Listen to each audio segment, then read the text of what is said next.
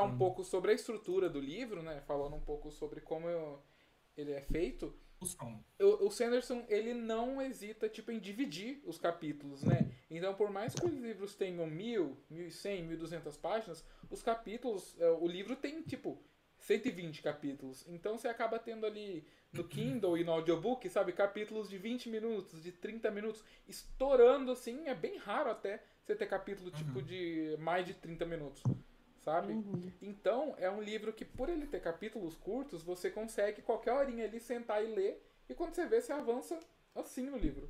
Então, tipo, ele é um livro gigante que ele não parece ser gigante, né? Uhum.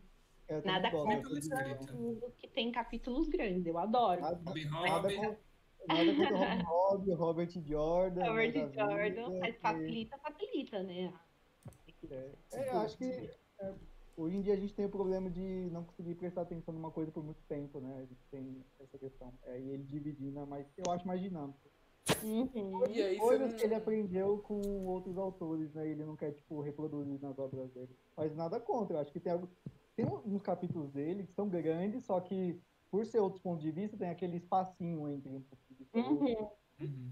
É isso, né, É, e o Sanderson, eu acho que ele como ele é um autor atual, né, moderno, e ele é um estudioso de fantasia e da escrita, né, tanto que ele dá aula, tipo, de como escrever bem fantasia, como escrever sistema de magia. Então, ele estudou pra caralho, ele estudou muito o Sanderson, o Sanderson, o Jordan, obviamente, porque ele finalizou a maior obra do Jordan, né, ele... Acho que ele já leu provavelmente todo tipo de fantasia famosa e tudo aí. Ele já leu, então ele sabe o que ele, como leitor, gosta num livro né? E ele é um autor que eu não sei quantos autores trabalham com isso, mas eu sei que ele trabalha que é com é, leitores beta, né? Ele trabalha muito com leitores beta. Então ele termina de escrever o livro e o livro vai sair só um ano depois, porque os leitores beta leem, o editor lê, ele recebe o feedback e ele realmente aplica os feedbacks. Né? Então o pessoal uhum. fala, ah, isso aqui tá mal resolvido, isso aqui tá muito longo, isso aqui não entendi. Ele vai lá trabalhar naquilo, sabe? Eu acho isso eu bem acho foda. Quando o Lua tá falando disso, a gente pode até começar a falar sobre o. Ah, é prelúdio? Como que chama? É... Esse tem o prelúdio e o prólogo. É o prelúdio, né, que o autor faz aqui. Peraí, deixa eu ver aqui. Ele fala um pouquinho sobre a jornada que foi. Pre... Não. Ah, tá, os agradecimentos. É, é, o prefácio, na verdade. É. O prefácio aqui, o autor, ele fala um pouquinho Três sobre coisas. a jornada que foi publicar esse livro, gente. Ele levou 20 anos para publicar esse, vídeo, esse, esse livro. Vocês têm noção? E ele escreveu, ah, não tava bom. Ele reescrevia, ah, porque não tava bom. Reescreveu, sabe? E aqui tem é, alguns trechos que ele coloca é, de quando os personagens nem chamavam o que eles chamam hoje na história, né? E eu fiquei assim, chocada, sabe? Eu falei, caramba, não tem como. Eu tava pensando, esse, essa é a obra máxima do Brandon Sanderson. Mas eu queria segurar um pouquinho a expectativa, sabe? Porque, nossa, vou segurar um pouquinho, vai que eu não gosto. Mas aí você vê um, um prefácio desse, sabe? Do autor falando tanto que ele se dedicou para essa história, que realmente é a obra máxima dele. Não tem como! Falei, caramba, eu tô, venho esperando tudo mesmo, sabe, dessa história. E eu acho que essa é uma legal. história que você pode sim ir com expectativa, porque eu acho que o Sanderson brinca muito com expectativa nesse livro. Porque ele é muito bom em, tipo, em manipular suas emoções. E você acha que você sabe o que, está acontecendo, mas quando você acha que vai acontecer aquilo, um tapa vem na sua cara, sabe? Ai, e, então não confiem, gente, no Sanderson nunca. Ele, se ele fala A, assuma B, sabe? Presuma B. Gente, qual que, é, qual que é o nome da, da primeira versão que ele disponibilizou para quem quiser ler de The of Kings? É o The é, Way é, of Kings Prime. Prime. Isso, Prime, exatamente. Quem quiser saber, tem lá. Os, os, tem, tem os personagens que tem outros nomes, tipo Dalinar, é Dalenar, né? Tipo, é. É Mas não é a primeira versão ainda, né? Tipo, acho que é a penúltima versão antes dele ah, publicar, ah, tá. de 2002. Que. Hum. Porque ele, igual a ele falou, ele começou a escrever nos anos 80, quando ele era adolescente passou por um monte de coisa. E aí ele até falando nesse prefácio, que já que estamos no canal da Roda do Tempo, né, falar um pouco da Roda do Tempo também, que tipo que uma, escrever a Roda do Tempo foi uma coisa que ensinou ele muito a equilibrar vários pontos de vista e narrativas ao mesmo tempo, que na Roda do Tempo tinha mil pontas abertas E ele tinha que equilibrar uhum. tudo aquilo. E foi, ele sempre fala também que foi um período de tempo que ele quase se matou de tanto trabalhar. Aquele de 2000, porque ele publicou. É... 2005, né? Acho que o primeiro livro. Não, não, como é que chama? The Gathering Storm, acho que é de 2009. É, 2009. E aí, uhum. é, em 2010, The Way of Kings. Em 2011, Towers of Midnight. Em 2013, em janeiro, no começo, A Memory of Light. 2014, Words of Radiance. Nossa, Foi tipo, to, quase, todo, quase todo ano um calhamaço enorme. Uhum. Sim, quando eu vejo a timeline desses livros e. Nossa. Ele e o pior, que um são livros, dessa série, se não ótimos, perfeitos, assim, sabe? São ótimos esses livros todos citados, sabe? Ele publica um livro dessa série a cada três, três anos, mais ou menos, na média. Às vezes um pouquinho menos, um pouquinho mais, mas é a média. Mas caramba, quando você para pra pensar o quanto que ele trabalha, sabe? Durante essas lacunas aí, né? E o quanto, por exemplo, a gente tava falando de Mistborn, né? Da Era 2, da Segunda Era, que eu não tenho tanto interesse, mas eu me vejo obrigada a acompanhar, porque o universo conversa muito. Tem muitas descobertas, tem muita coisa ali envolvida, que depois vai fazer diferença, né? Pra gente continuar acompanhando a história que a gente prefere. Mas assim, vou ter que acompanhar, não gosto, ah, beleza. Vou ter que ler mesmo assim, porque eu sei que vai valer a pena acompanhar tudo que ele escreve, todo Sim. o trabalho dele aí. O grande mérito de Os Relatos da Guerra das Tempestades, não sei se nome é enorme, não vou conseguir.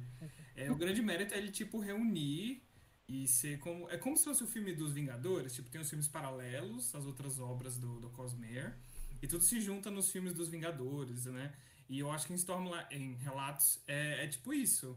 É, você vai vendo todas as ramificações e coisas que podem afetar, né, nos livros mais para frente, podem afetar a Cosmere como um todo, e que nas outras obras, Julian Mistborn, Warbreaker, é, Elantris, são, parecem mais localizadas, os easter eggs, as referências estão mais escondidinhas, mais curiosidades, muito por baixo dos panos.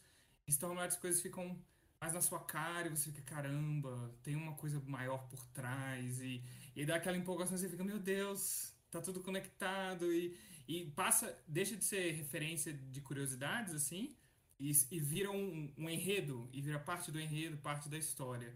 Então essa é a graça e esse é só o só a ponta inicial. E já no começo, né? Já nessa primeira parte com os interlúdios já tem muitas conexões aí com, com a Cosmia, com o todo. Exato.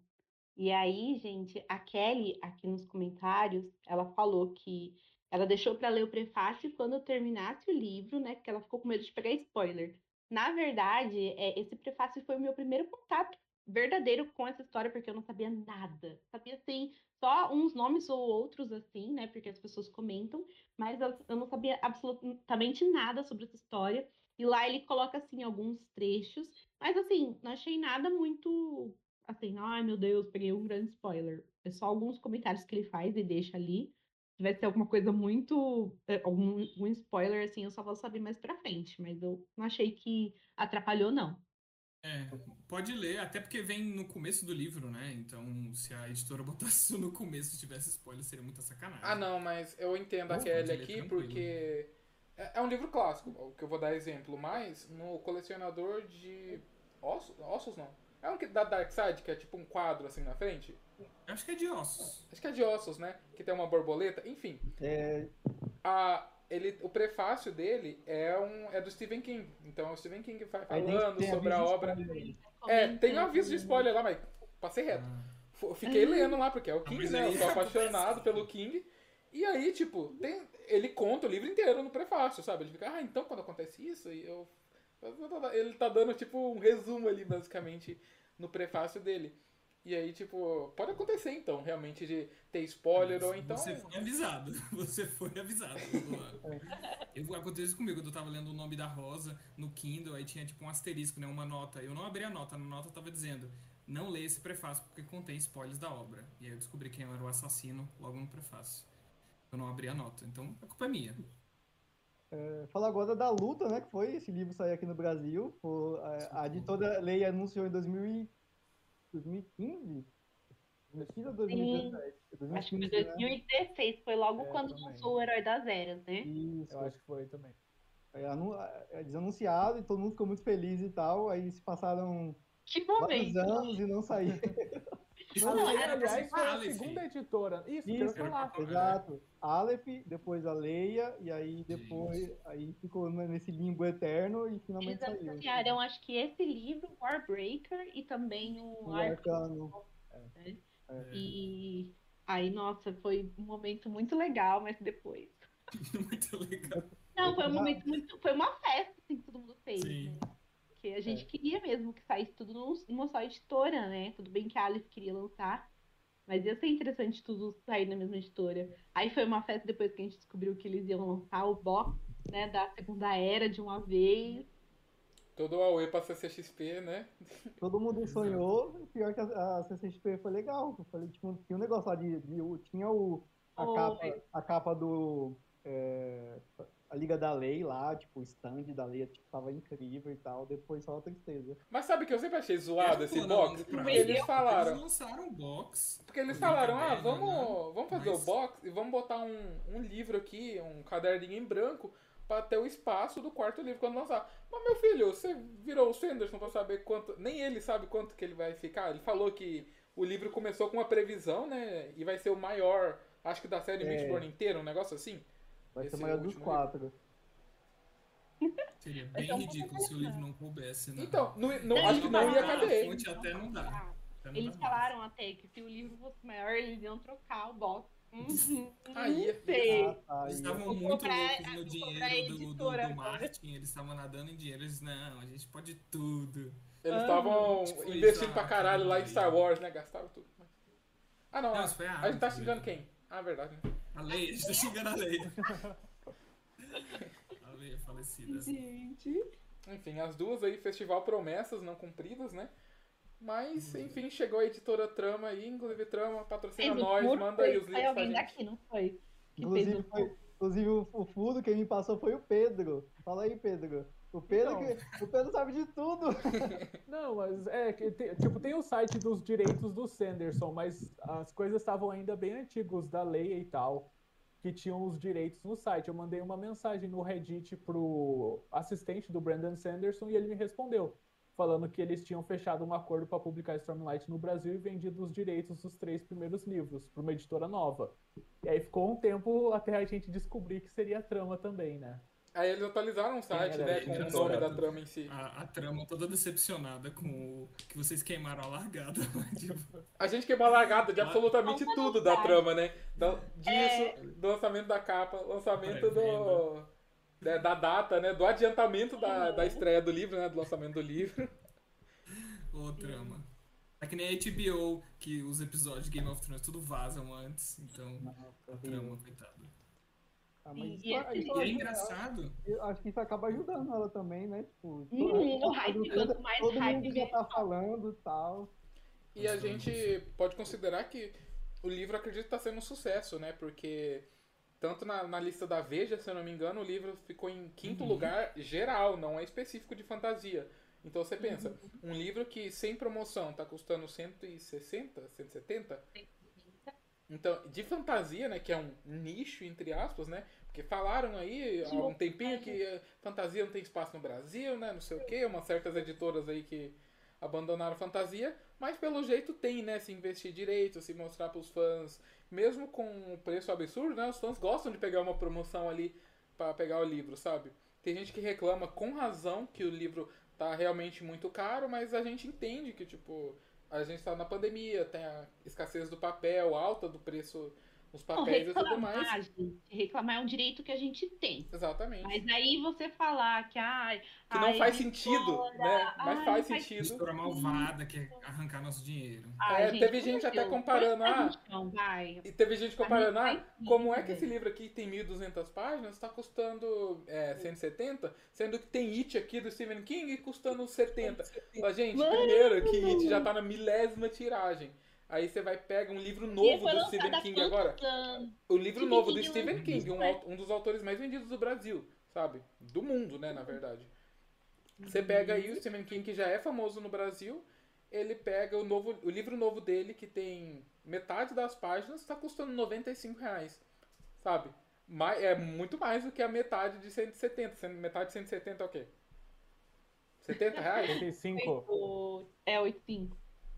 Não, é. E It, o preço de capa é 110, gente. Não é. 70 é o preço na Amazon então. As pessoas não têm, às vezes, noção de preço de capa, preço de promoção. Às vezes. Isso. O, Ai, o preço de capa de It. Reais. E esse preço de capa de It é de anos atrás. Muito tempo. Sabe? Não tem como comparar. 120, não, também. ou a pessoa vem e fala, ah, então compre em inglês. Sabe? Porque aí o preço tá parecido, que não sei o que tem. Gente, mas olha isso daqui, sabe? A, a, a gente trabalha com qualidade. Querendo ou não, as, a, as editoras do Brasil é, trabalham sempre com qualidade porque a gente também tem um público que é muito exigente, sabe? Se você andar no, na qualidade, nossa, acabou para a editora. Então, assim, não tem como é, comparar também, porque é, tradução, é a qualidade, tem muita coisa que prevalece. É, lá eles também têm uma tiragem que é muito maior. Entendeu? Agora, se você lê inglês, quer comprar inglês e não liga tanto para qualidade, vai lá de boa, mas não fica comparando, sabe? E aí você isso, vai e compra compra o livro em inglês para falar que comprou e aí você vai pirateia, né, o, o livro em português. Porque aí você vai perder completamente a moral. Então, assim, eu só acho que as pessoas têm que botar um pouquinho o pé no chão antes de falar e analisar as coisas, sabe? Porque é muito fácil. Fora que essa é, edição falar... tá muito caprichada. Tem, obviamente, um errinho ou outro, porque ainda mais um livro gigantesco desse acaba passando. A gente, obviamente, a gente tem algumas críticas, né? Principalmente em algumas traduções, algumas decisões que foram tomadas, mas o livro, como um produto, né? Como um projeto em si, ele tá incrível. Inclusive, eu acho que, tipo, é, eles pegaram algumas ilustrações da versão Sim, é. a, a, de encapamento em couro, a versão de 10 anos. Ou no prefácio ele fala isso, uhum. que tem algumas coisas que foram acrescentadas nessa edição em português, que são da edição especial de 10 anos. Então, tipo, eu acho que eu concordo com o que vocês estão falando. É, as principais críticas que eu tenho também estão mais na questão de revisão e algumas de tradução, mas é, o produto em si, a qualidade do papel nem se compara de, com a americana. É muito, muito. E com, muito e com a americana, não a capa mole, a capa dura. Sim, sim, sim. Que é um jornalzão é. na americana. É. E aqui a gente tem papel bom. Sim. Olha a grossura. A americana só é gostosa de abrir, porque o livro abre todinho, Olha você deixa em cima da mesa. Essa, essa aqui é a versão hardcover aqui, ó. Tipo, ele é bem fininho. E a, e a outra, a nossa brasileira, é tipo. É, muito é, mais. É enorme. É muito grande. E uma gente. curiosidade, tipo. Não curiosidade, porque eu também não sei a história. Na, no expediente aí tá dizendo que a, a trama tá agradecendo a Leia pela cessão dos direitos não onerosa, a cessão não onerosa dos direitos da tradução. Então será que a Leia deu de mão beijada assim a tradução, tipo, ah, ou seja, já estava traduzido, a Leia já tinha traduzido, então já estava meio que encaminhado. Então. Será que eles deram de graça os direitos da tradução pra trama? Tipo, ah, foda-se, a gente não quer mais saber disso, não quero mais saber de fantasia, pode levar. Então fiquei curioso. Eu também eu queria Será saber que mais sobre essa história da, do, do que aconteceu com essa mudança editorial da Leia, né? A gente tava saindo um pouco do tema, mas é muito estranho o, essa mudança editorial que aconteceu com a Leia de abandonar a fantasia Sim. completamente. É, então, eu perguntei pro assistente do Sanderson, mas antes disso eu mandava mensagem pra Leia perguntando quando que ia ser publicado O Caminho dos Reis. E eles sempre falavam, tipo, eles chegaram a falar em 2020, eu acho. Não, 2020 impossível. É, mas, tipo, em 2018, é, acho que em 2018 eu mandei mensagem e eles falaram, no segundo semestre desse ano.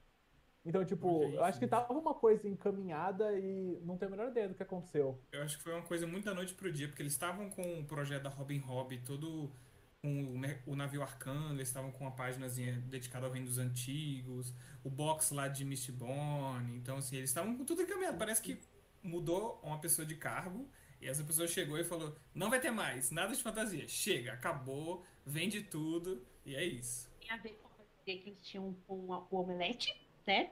Hum. Então talvez é, a omelete. É, é, tinha o selo, acho que talvez o Omelete retirou a parceria e aí eles acharam que não valia mais a pena. Até porque é, a Omelete, e... né, tipo, esse selo deles, que eles tinham lançado um livro com Felipe Castilho, né, uma fantasia brasileira mega elaborada. Não cheguei a ler não, ainda. Foi intrínseca. É, intrínseca. É, foi, é a Ordem Vermelha. Eu comprei Não, mas só falando do Omelete em si, sabe? Ah, tá, que tá, tá, talvez tá, tá. eles tenham parado um pouco com isso, realmente, porque o pessoal tá anos e anos esperando o segundo volume.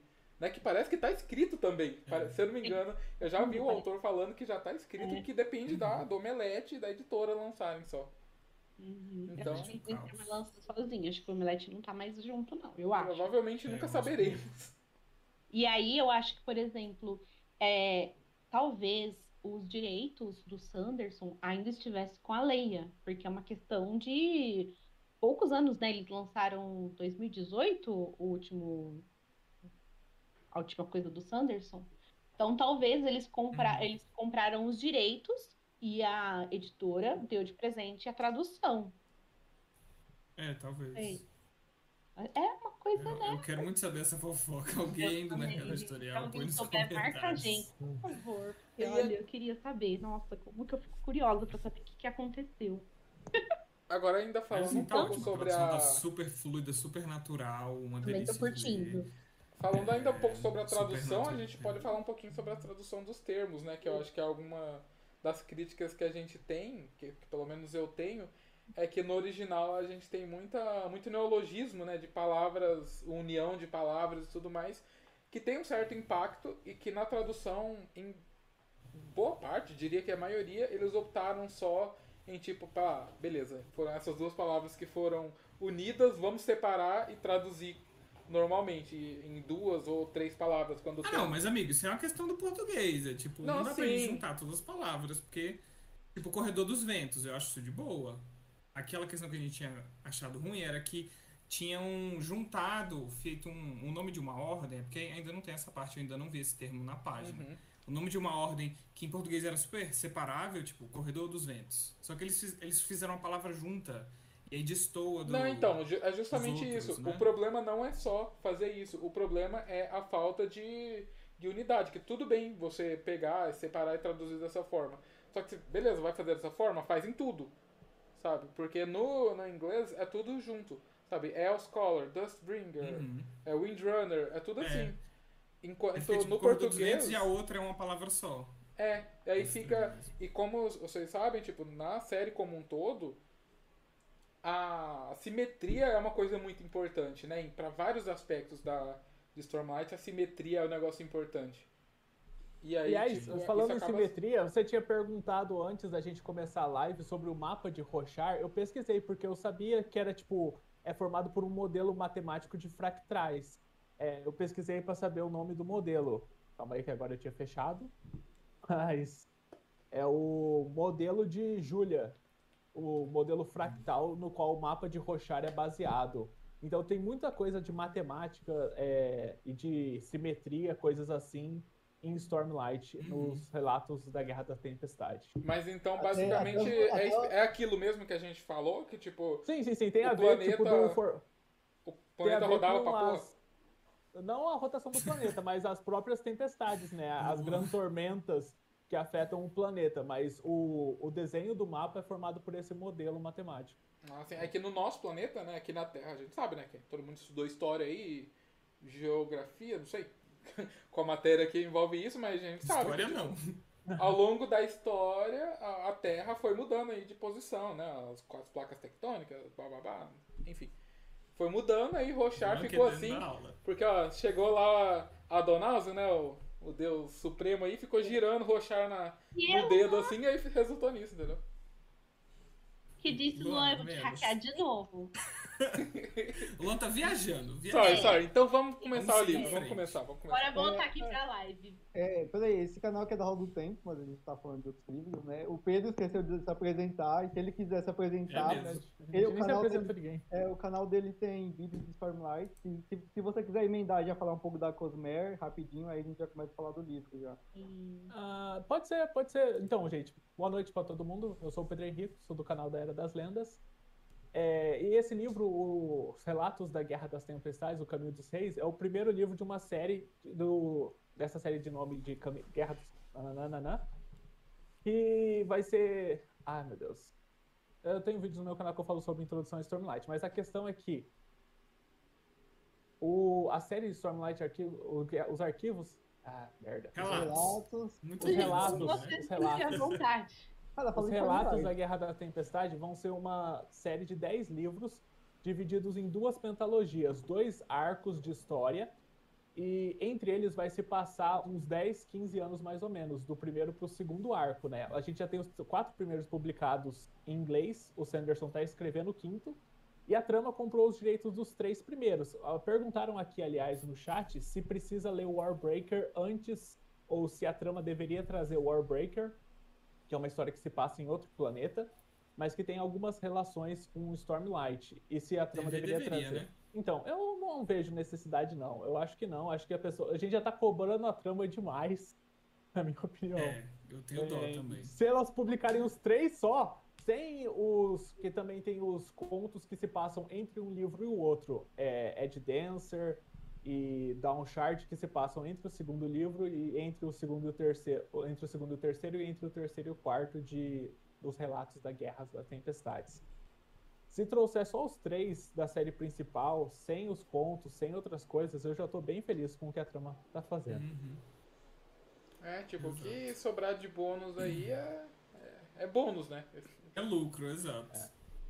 A gente só Uma fica, coisa interessante. A gente só fica com inveja da, da comunidade hispana, né? Que é, tipo, tudo, é tudo é traduzido de forma simultânea lá. Na hora, tipo, eles têm lançamento simultâneo. É, é eu fiquei até chocado. Secretos que, tipo, eu, eu, vi no Twitter ontem, ou não foi ontem, se foi hoje, um, uma pessoa postou, né? Ah, olha a minha coleção aqui, e a pessoa escrevendo em inglês. Aí eu fui abrir, assim, pensando que era coleção americana, mas não, é, todas as capas em espanhol. Eu falei, ai, que pessoa sortudo isso aqui, eu tenho tudo certinho já, tá completo, não tá faltando nada. É. E, ó, a Maria Júlia aqui no comentário. Vocês vão comentar a história também? Vamos! Agora! fala muito mesmo. Inclusive, é, a, é a, a, deixa que você deixou pra gente, Maria Júlia. Vamos pra história. A gente realmente fala muito. E lembrando que aqui deveria estar com a gente também a Jazz, lá do canal Jazz Lendo. Mas, né, se alguém conhece o histórico da Jazz, a internet dela deixou ela na mão. Ela não consegue estar aqui com a gente, infelizmente, mas na próxima ela vai estar, tá? E vamos voltar então. O Pedro, né, do canal da Era das Lendas, deu aí uma introdução falando que essa vai ser uma série. Então, de é, 10 livros, a gente começa então com O Caminho dos Reis. E a gente tem aqui um, pre, um prelúdio, né? Essa história ela tem várias coisinhas antes de realmente começar. Toda hora que eu falava, meu Deus, agora vai. Aí tinha uma coisinha, passava trocentos mil anos, né, depois. E a gente tem aqui o prelúdio, então, que a gente tem alguns cavaleiros ali, uns, uns tais. Gente, vou falar muita asneira nessa, nessa live, porque eu não entendo de nada. Eu não entendo nada. Não tenha medo, sim, vai. É, então a gente tem ali uns cavaleiros, né? Que é são os tais cavaleiros radiantes. E, assim, pelo que eu entendi, são pessoas que costumavam reencarnar. Tá? Então, pessoas que viviam, lutavam e re reencarnavam. Acho que é isso. Porque faltava um cavaleiro ali entre eles que era o cavaleiro que possivelmente ainda estava ali no limbo, ainda ia reencarnar. E ele ainda não reencarnou, só que eles decidiram partir, sei lá, foram para algum lugar.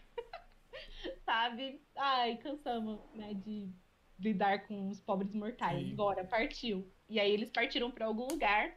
É, era alguma coisa meio urgente, eu acho, porque eles não conseguiam esperar. Então, essa pobre alma que ficou para trás. E aí, eu não sei, uma teoria minha é, talvez essa pobre alma vai voltar, então só que ela vai voltar sozinha, né?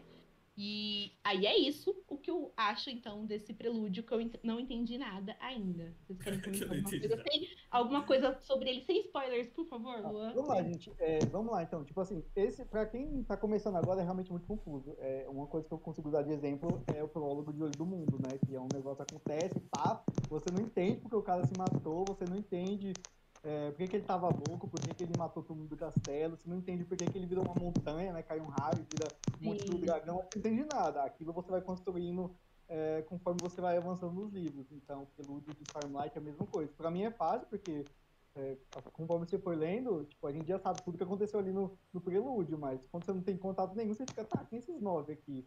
Eles abandonaram um e eles estavam falando que eles são torturados ali, eles estão cansados, eles não querem mais isso, e aí eles deixam as espadas dele ali gravadas no chão e depois vão embora, mas por quê? É realmente muito confuso, então vocês vão... Ah, eles são saber... as espadas, né, que eles deixam para trás, né, são aparentemente. Aparentemente são as espadas, né, é. que eles deixam as... para trás. Espadas de honra. Com letra maiúscula. É. Espadas de honra. Então, Uma correção é, que eu acho que não, não é spoiler, porque eu acho que isso é do contexto também. É que essas nove pessoas aí, nove, dez pessoas, não são Cavaleiros Radiantes. Eles são os Arautos. É, ah. eles falam que estão indo embora e a humanidade tem os Cavaleiros Radiantes agora. Então, tipo, no, nesse próximo primeiro livro, eu acho que a gente pode falar que não é uma coisa considerada spoiler, mas, tipo, esse evento, da mesma forma que na Roda do Tempo também, vai se tornar uma mitologia que vai é, fazer parte das culturas do povo desse mundo. Então a gente pode é, a gente pode falar um pouco sobre, porque a igreja Vorin tem esse evento como a última desolação. Uhum, os, os fervorosos e tal, o pessoal que não, não a Xalã encontra muito, né? É, é, e não dá pra saber o que eles falam, se o que eles falam é o que realmente aconteceu, ou se eles estão romantizando as coisas, né? Ou estão fazendo as coisas pelo ponto de vista deles, então não dá para saber então, o que, que é que eles estão falando, se é verdade. Mas só sei que foi uma coisa que causou bastante estranhamento. Então tá, partiram. É, falar para onde eles foram é spoiler? Sim. Ah, Acho então que não tá. entra no mérito, não. É. então tá, vamos quietar um pouquinho, né? Falam aí o que, que vocês acharam é, desse prelúdio, né? É, o que vocês acharam desses arautos e dessas espadas que eles deixaram para trás. E aí a gente já pode é, entrar no. É o prefácio agora? Não, é o prólogo. Aí, não, é, agora é o, é o prefácio que a gente falou. Um prólogo. Que eu acho que tem uma dessas espadas, né? Ou não? É. é Nossa, guys. É, ah. a, gente, a gente conhece, então, é, um cavaleiro. É Zete ou é Sete? Eu falo Sazete.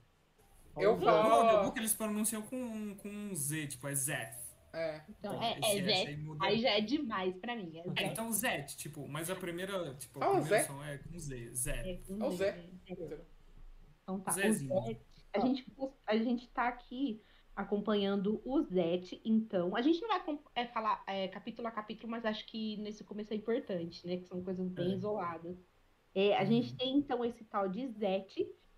E quando ele falou que ele era um assassino, aqui tem uma, uma quebra, assim, né? Mais ou menos de, de estereótipo, né? Imaginei, meu Deus, ele é um guerreiro obscuro, ele deve estar, assim, com capuz e nananã. E ele já, não, ele já é um guerreiro de um, super honrado, né? E ele usa branco para matar, porque o oponente dele precisa ver ele quando ele chegar, não pode ser. Isso é legal. É, é, e aí ele é super honrado, ele demonstra, assim, bastante desdém pela, por onde ele tá, que são o, é, acho que os aletianos, né?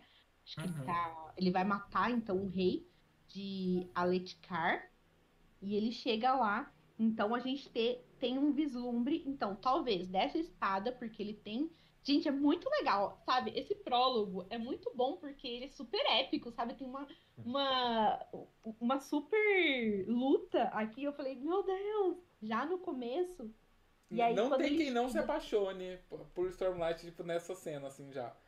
Não tem, bicho. Todo mundo que lê isso aí já fica. o que que tá acontecendo? Sabe? Parece cena de anime, sabe?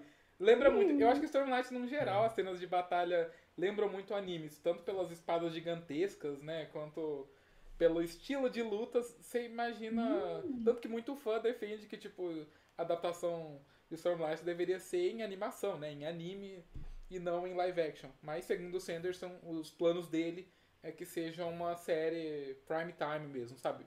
Game of Legal. Thrones da vida. É porque acho que dá mais dinheiro também, creio. É, é porque as pessoas levam mais a sério. É, é ele um fala bem maior isso. também. É.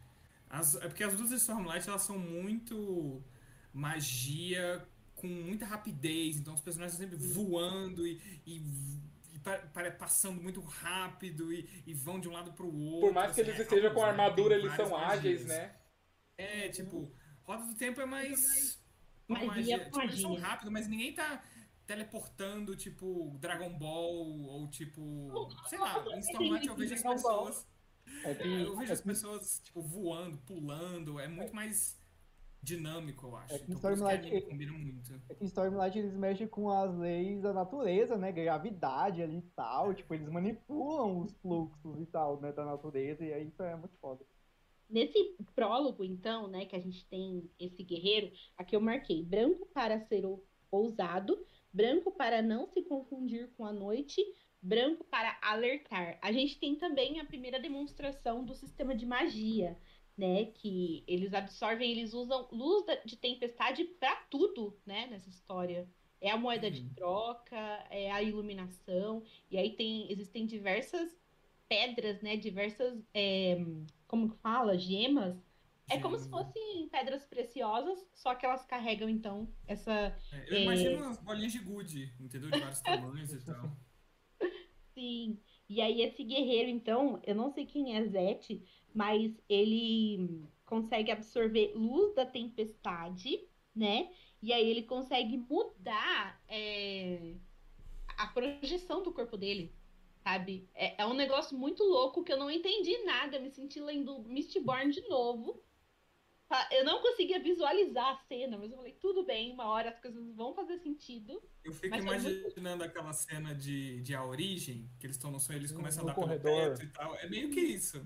Tipo, ele vai mudando o que é cima é baixo e. Ele vai mudando tipo a gravidade, como o Emerson falou. Então, tipo, a, o que é para cima e das outras pessoas, né? Não só dele. Então, se a pessoa é atingida, ela o, o teto vira o chão e ela cai, né? No caso. Imagina. Mano, e o Sanderson, ele já é tão genial que, tipo, ele pega esse negócio que é tão simples, né? Um prólogo simples e rápido, e ele consegue deixar épico. E eu acho que. Eu tenho certeza que muita coisa que ele faz, ele já vai pensando em adaptação. Sabe? Porque você consegue muito pensar isso aí como uma. Uma cena. Sabe aquela cena que vem antes do crédito da série? Imagina isso aí como uma abertura de uma série. Abertura, eu digo, a cena antes dos, dos créditos iniciais o impacto que isso já vai dar na pessoa que for assistir aquilo ali, sabe? Igual dá em quem tá lendo, sabe? Então, eu acho que essa série. E o Sanderson, no geral, né? Ele é, é um cara muito. muito visual. Né? É, ele é mesmo. Nossa, é. pra quem leu é, O Coração de Aço, puta que pariu. Parece que você tá lendo um filme. Sabe? É muito visual mesmo. E ah, aí. Minha labirintite gritou na hora da batalha. É muita essa. A pessoa com labirintite ali, se tiver naquela batalha, falece.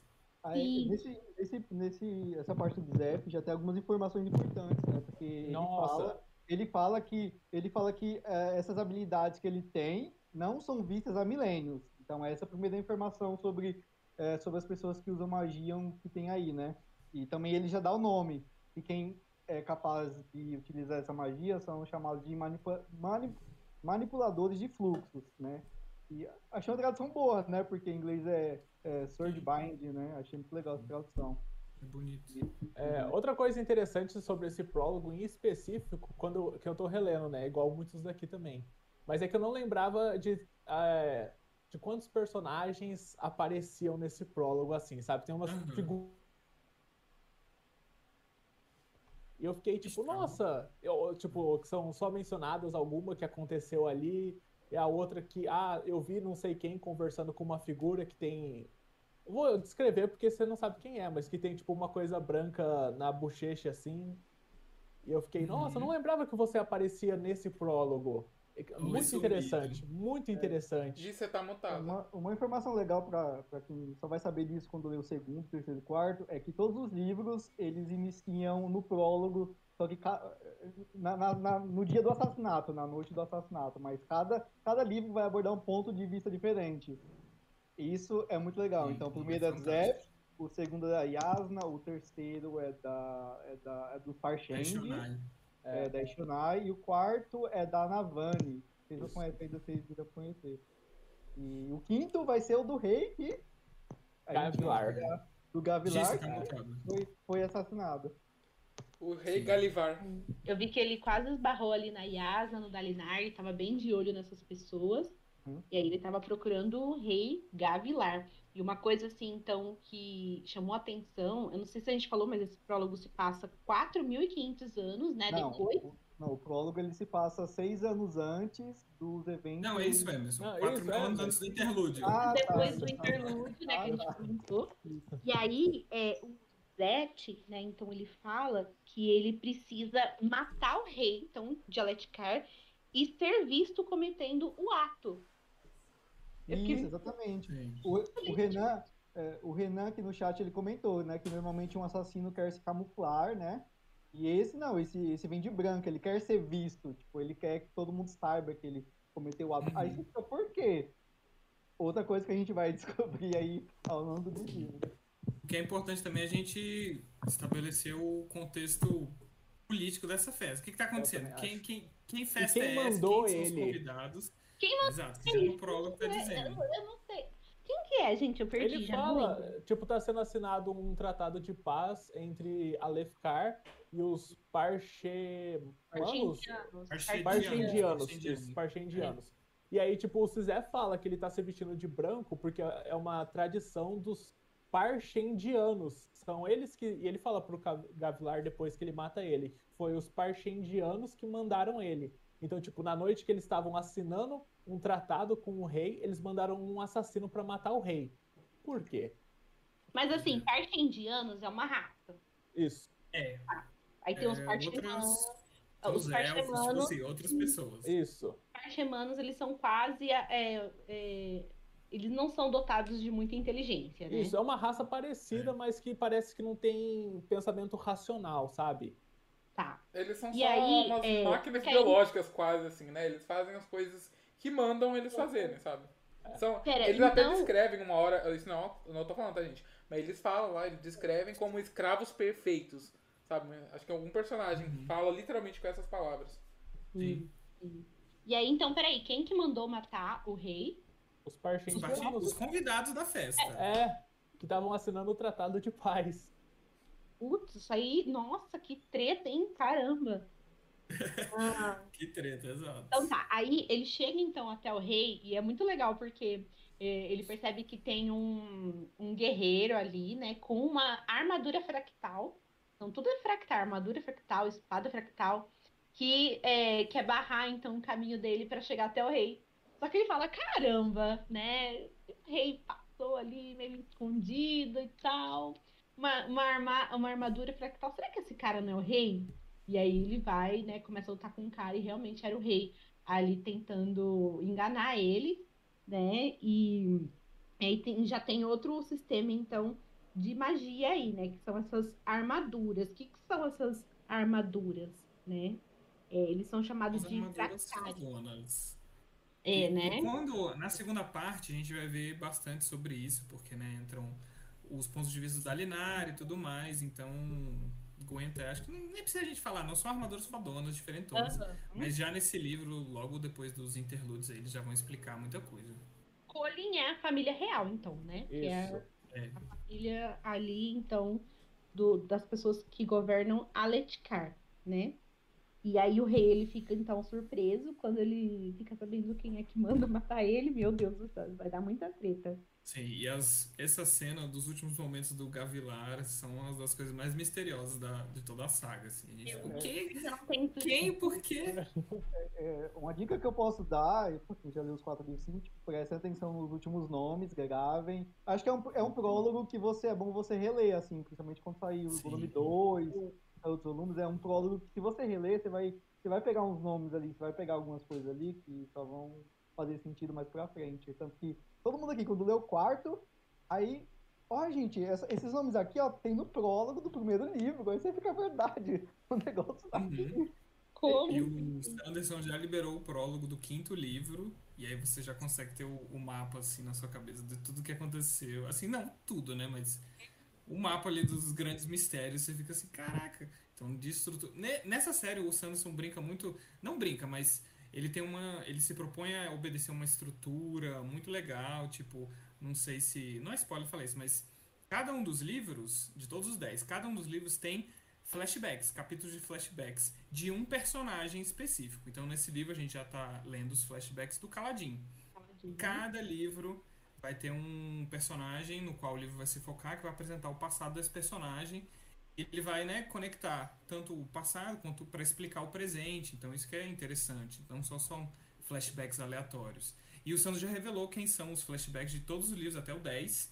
E não é spoiler. Se você, vocês quiserem, vocês até podem ir na Wikipedia ver quem são, porque ele disse que, é, e também isso já aconteceu, talvez, de personagens mortos, que morreram durante a série, por exemplo, podem sim ter um livro dedicado a eles. Então não é porque o nomezinho de fulano, tá lá no. Ah, o livro 10 é dos flashbacks do fulano.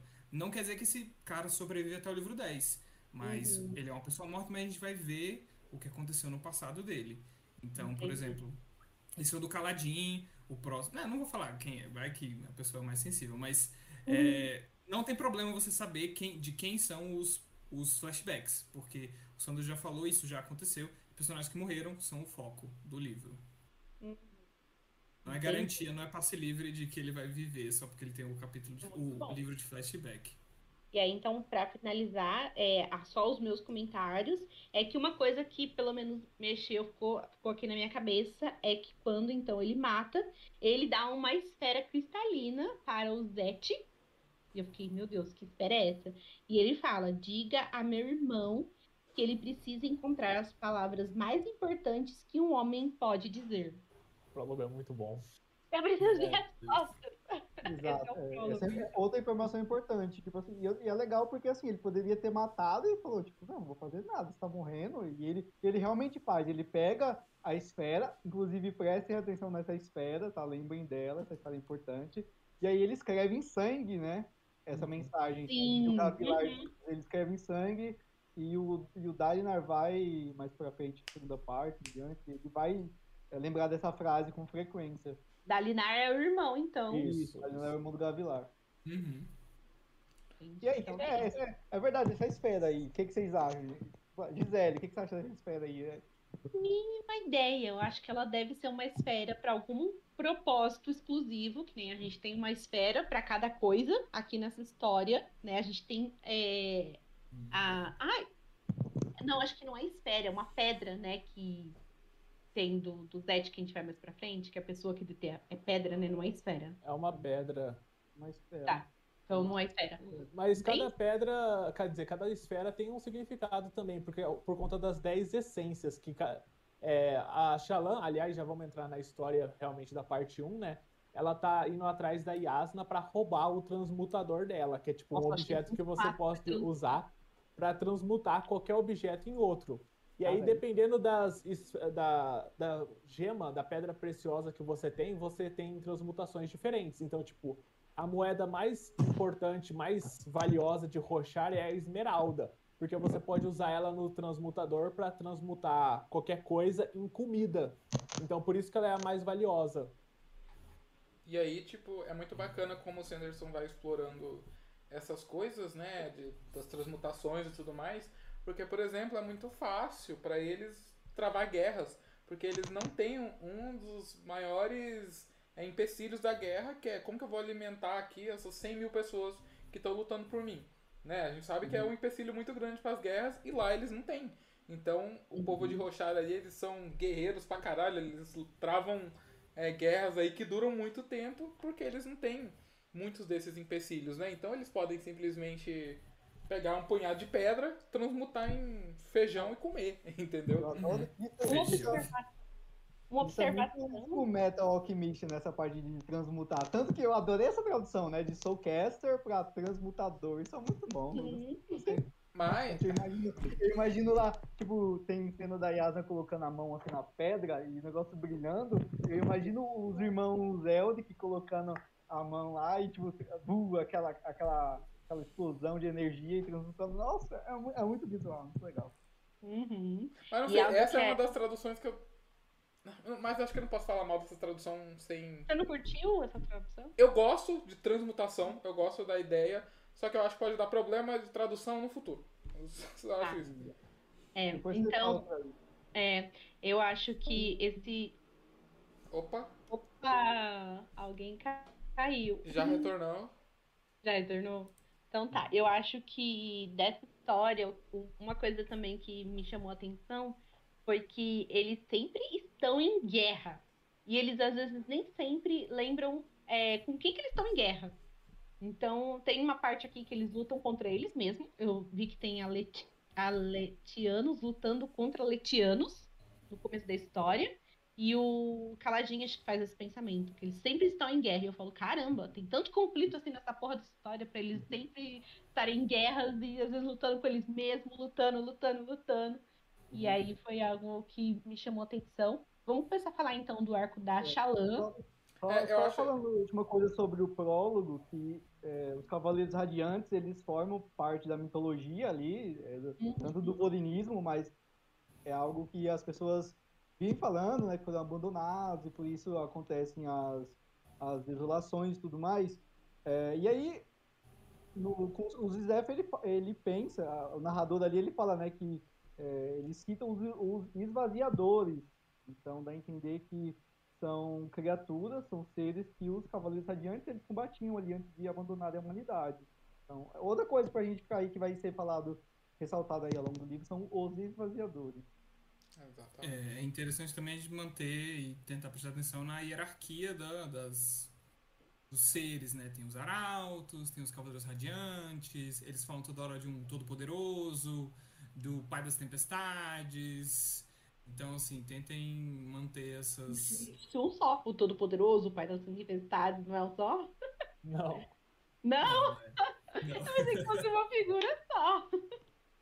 Ai, então, de... Mas aí, então. Algumas tá. categorias da, da Cosmere, vocês já leram Mistborn, né? Lembram de alguns seres mitológicos grandiosos, né? Então, será que eles vão aparecer em Stormlight? Será que não? Será... Como eles vão aparecer em Stormlight, né? Porque tá tudo conectado. Vão aparecer coisas de outros livros vão aparecer. Então, quem são esses. É, como eles vão aparecer então, então isso é relevante. É, para quem quer saber um pouco mais sobre a Cosmir, como funciona, no canal da Gi tem um vídeo sobre a Cosmir que é maravilhoso. Ela explica lá tudo certinho como é que funciona, né? Vi com a ajuda do Emerson, inclusive, muita coisa lá, eu nem sabia o que, que eu tava falando. Porque muita e coisa é... é revelada onde? Em Stormlight, vocês já vão entender uhum. muita coisa. Mas então aqui, partindo do prólogo, eu acho que é bacana a gente dividir, então.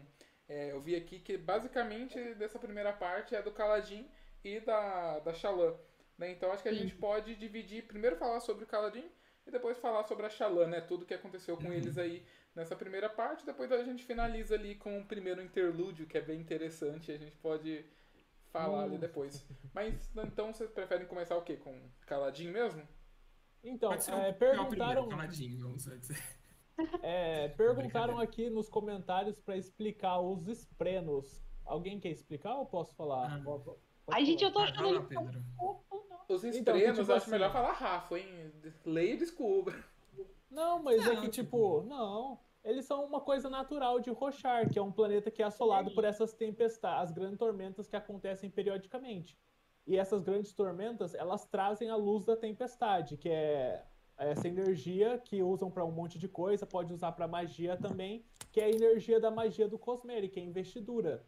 E quando a investidura fica parada por conta própria, ela cria sem ciência por conta própria. Então, tipo, os Sprans são criaturas é, mágicas que foram, tem uma, criaram consciência por vida própria, geralmente. Então, e eles estão ligados tanto às emoções humanas quanto às coisas físicas. Então, se você tem fogo, aparece esses espíritozinhos de fogo. Se você tá triste, aparece spray de tristeza ao seu redor e coisas assim. O vento também tem espreno. Tudo tem espreno, sabe? Raiva, podridão, sabe? Tudo tem.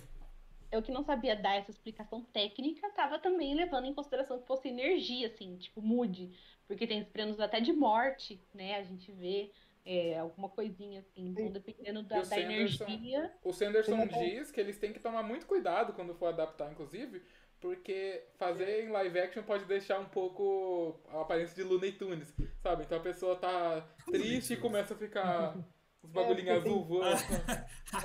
é, é. Tem, tem spray até de amor, quando duas pessoas, tipo, tão, tipo, sentimento de amor entre as duas, sai, tipo. É, é, é pra, quem joga, pra, quem joga RPG, tem os orbs lá, desse mundo de RPG, é bem parecido, sabe? Tem um monte de coisinha flutuando, assim, sai do chão, quando você tem outro monstro, sobe, sobe uns orbs, é. É parecido, assim. A minha personagem favorita até então é uma Esteno, que é a Sil. Assim, ela faz uma coisa ali que foi um, um capítulo que me derrubou. E para mim, ela ganhou meu coração. É uma personagem. A Sil é maravilhosa. Ela tá, assim, pra mim, no top 5 de personagens fácil, assim, da, de Stormlight. Fácil, fácil, fácil. Ela é maravilhosa. É, a gente começa. Frena, vamos falar do. Caladinho. Vamos falar do sofredor mor. Se conecta. Sim, gente. A gente começa uhum. então é, o primeiro capítulo, nossa, que rasteira que ele já dá na gente, porque a gente vê o Caladinho, então, que é um personagem ali em toda a sua glória, ele tem o seu pelotão, e é um pelotão super diferenciado, ali numa guerra civil, aparentemente, sabe? Ele é um cara novo, que ele acendeu novo, mesmo assim, né? E as pessoas é, super olham para ele, assim, e se veem nele futuramente. E aí a gente vê esse capítulo e fala, nossa, que legal, né? O que, que vem daí e tal. No segundo capítulo já é uma rasteira, porque já passa algum, alguns meses daquele e o cara se tornou um escravo. Eu, e eu fiquei, ai, gente, nossa. Eu gosto muito da introdução do, do Caladinho, porque, tipo, já começa com o nome Filho da Tempestade, assim. Aí você fica, é. Ah, legal, legal isso, é um nome, é um nome de impacto, assim. Não sei se eu concordo muito com a tradução, mas é um, é, é um nome de impacto, assim. E aí já começa, assim, é, com, os, perso com perso os personagens é, pensando algo, algo a respeito do Kaladin, não sobre ele mesmo, entendeu? Uhum. Tipo, ele é foda, a gente tá no pelotão do Kaladin, vai dar tudo certo, ela não se preocupa ele vai ajudar a gente, não sei o que. Então eles têm, eles têm uma visão sobre o Kaladin muito positiva, né? Tipo, ele realmente é um líder, que ele se importa, e tipo assim, eu acho isso legal. Ao contrário de outros personagens que já começam pelo ponto de vista deles ali, né? O que eles estão pensando, o que eles, que eles estão fazendo, e esse não, esse é o, são coisas que as pessoas acham a respeito do Kaladin, que entre parênteses, é o melhor personagem de Stormlight. E, e eu é, acho que é bacana só comentar rapidinho que a visão do, do, personagem do primeiro capítulo, né? O nome dele é Sen, né? C-E-N-N, que com certeza é uma referência à Roda do Tempo, que lá em Dois Rios a gente tem o Sen Bill, né? Que se eu não me engano, quem que ele é mesmo? Ele é o dono do. É o velho chato que faz o telhado é. das coisas. É, daí, ah, tipo, é. claramente uma referência, né? A roda do tempo, né? Nossa, eu nem lembrava disso. Eu já tinha esquecido. Ele nunca ia conectar essa referência. E eu já fiquei, nossa, que bonitinho esse cena e tal. É, e aí ele vê as coisas, né, com o ponto de vista dele, que acha, ele começa a falar, ai meu Deus, eu tô com um cara aqui que é super legal, então eu vou estar tá seguro. Só que não, a gente vê que não. É, tipo, e, tipo, é legal a gente acompanhando uma pessoa que nunca esteve numa guerra, né, numa batalha, assim, estando numa batalha, né? Tipo, dá muita dó, porque tem uma parte que ele até, ele até faz xixi nas calças, né, e tal. Aí a pessoa vê ele falando, não, isso acontece, não sei o quê. Tipo, é, é, é triste. Mas é, uma, é, pra mim é uma introdução sobre o personagem pelo ponto de vista de outro muito foda. Eu, eu acho muito legal. legal. E o detalhe é que, então, é, as pessoas olham pro Kaladin lutando e falam que ele é diferenciado, que ele é muito rápido, que ele é diferenciado, assim, parece que ficam umas sombras meio escuras. E a gente começa a ver a personagem da Sil mais pra frente nessa história, mas esse Sen, ele fala que ele consegue ver alguma coisinha ali é, ao redor dele, voando junto. E aí eu fico, hum, será que essa personagem já estava com ele já desde o início, né? Eu tá acho muito um bacana isso, tipo, essa toda a apresentação do Kaladin que quem lê fantasia pra caramba aí, eu acho que o Kaladin já tá aí no na, no panteão de maiores personagens protagonistas de fantasia, gente. Porque ele é simplesmente incrível. Eu sei que o Kalil odeia o Kaladin, né? Homem-fóbico. Ele é muito chororó, entendeu? Eu gosto da, da história dele e tal, mas as pessoas ficam endeusando, aí eu já fico com preguiça, tipo... Ele é cala-deus. um homem que sofre, cala-deus. entendeu? Chega desses homens sofredores, eu quero Xalã, entendeu? Maravilhosa, vai acabar Caralho, a maior sofredora de Rochar, sai daí, garoto. Quê? Xalã, é maior sofredora de Rochar também, pô. Mas ela não é que nem o Cadinho, entendeu? Ela. Ela só não reclama. Você é fã do Randy, Cali. Mas é. o Randy. É, o Randy é diferente, porque ele se. É, ele vai pro outro lado, vai pro lado da loucura malvada. Mas, ah, mas, inclusive, assim, eu, eu vejo bastante do Randy no Kaladin, deve ser por isso que eu gosto dele. Eu consigo ver bastante. É, o problema do Kaladin é muito bonzinho pra mim, tipo, ele é muito eu vou resolver tudo, eu vou cuidar de tudo, eu vou ser puro e eu vou. E eu não tenho. Eu tenho um pouco de preguiça de. Sabe por quê? Muito bonzinha. Tipo, Ele é um paladino. A gente. É, gosto de gente péssima, dúbia, é, que faz coisas erradas, que tipo, né, vai e volta. O Caladinho é muito puro. Ele sofre muito, mas ele é muito puro. É isso que me incomoda mais. Mas ele é ótimo. É, nesse primeiro livro, a história dele é muito boa. Eu sou, eu sou uma pessoa bem clichê, então eu gosto de personagens bons, assim, essência. E tem muita ação nas partes dele, então isso que eu fico me incomoda também. Eu não gosto muito de ação. E o Sanderson faz muita ação. Então, por exemplo, do prólogo e do prelúdio, eu gosto muito mais do prelúdio. o prólogo é tanta ação, eu fico assim, eu não consigo imaginar. Aí eu já fico, tá, um, bota um diálogo, uma descrição é. dos personagens falando, assim. Eu, eu tenho dificuldade com muita cena de ação, então hum. é uma questão minha mesmo. É, e Caladinho tem muito. É, eu acho que, tipo assim, é, se você quer aprender mais sobre mitologia, sobre as coisas de Rochar e tal, religião, você vai aprender Caixalã. Se você quer, é. se você quer aprender sobre o sistema de magia, ação e tudo mais, como funciona, a gente vai aprender com Calas, entendeu? Pelo menos uhum. primeiro livro. E aí... eu, tô, eu, tô, eu, tô, muito ansioso pelas partes da Xalã, da segunda parte em diante. Porque tem coisa que eu não lembro mais. E aí, gente. É tão boa. É, a gente. É mais uma parte que também não explica muito, na minha opinião. Porque, tipo, eu não entendi o que, que aconteceu, por como que ele virou escravo, sabe? Tipo, eu só entendi que ele tava lutando lá, tá, tá, tá, tava arrasando, e de repente chegou alguém com uma espada, uma armadura fractal. Chegou um fractal, né? Na verdade. Uhum. E aí as coisas deram tudo errado. Provavelmente, né, pegaram ele. É. Mas eu não sei o que, que aconteceu também, também não entendi. Só sei que perdeu tudo, né? O Kalil. O Kalil não. O, o. Os dois perdeu tudo. E aí ele tava agora como escravo. E ele tá assim, péssimo, porque pessoas morreram por causa dele. E ele tá bem para baixo, bem assim. Ai, não tem motivos para viver, sabe? E aí, inclusive na, no, no, no, capítulo que acabou comigo, gente. Meu Deus do céu.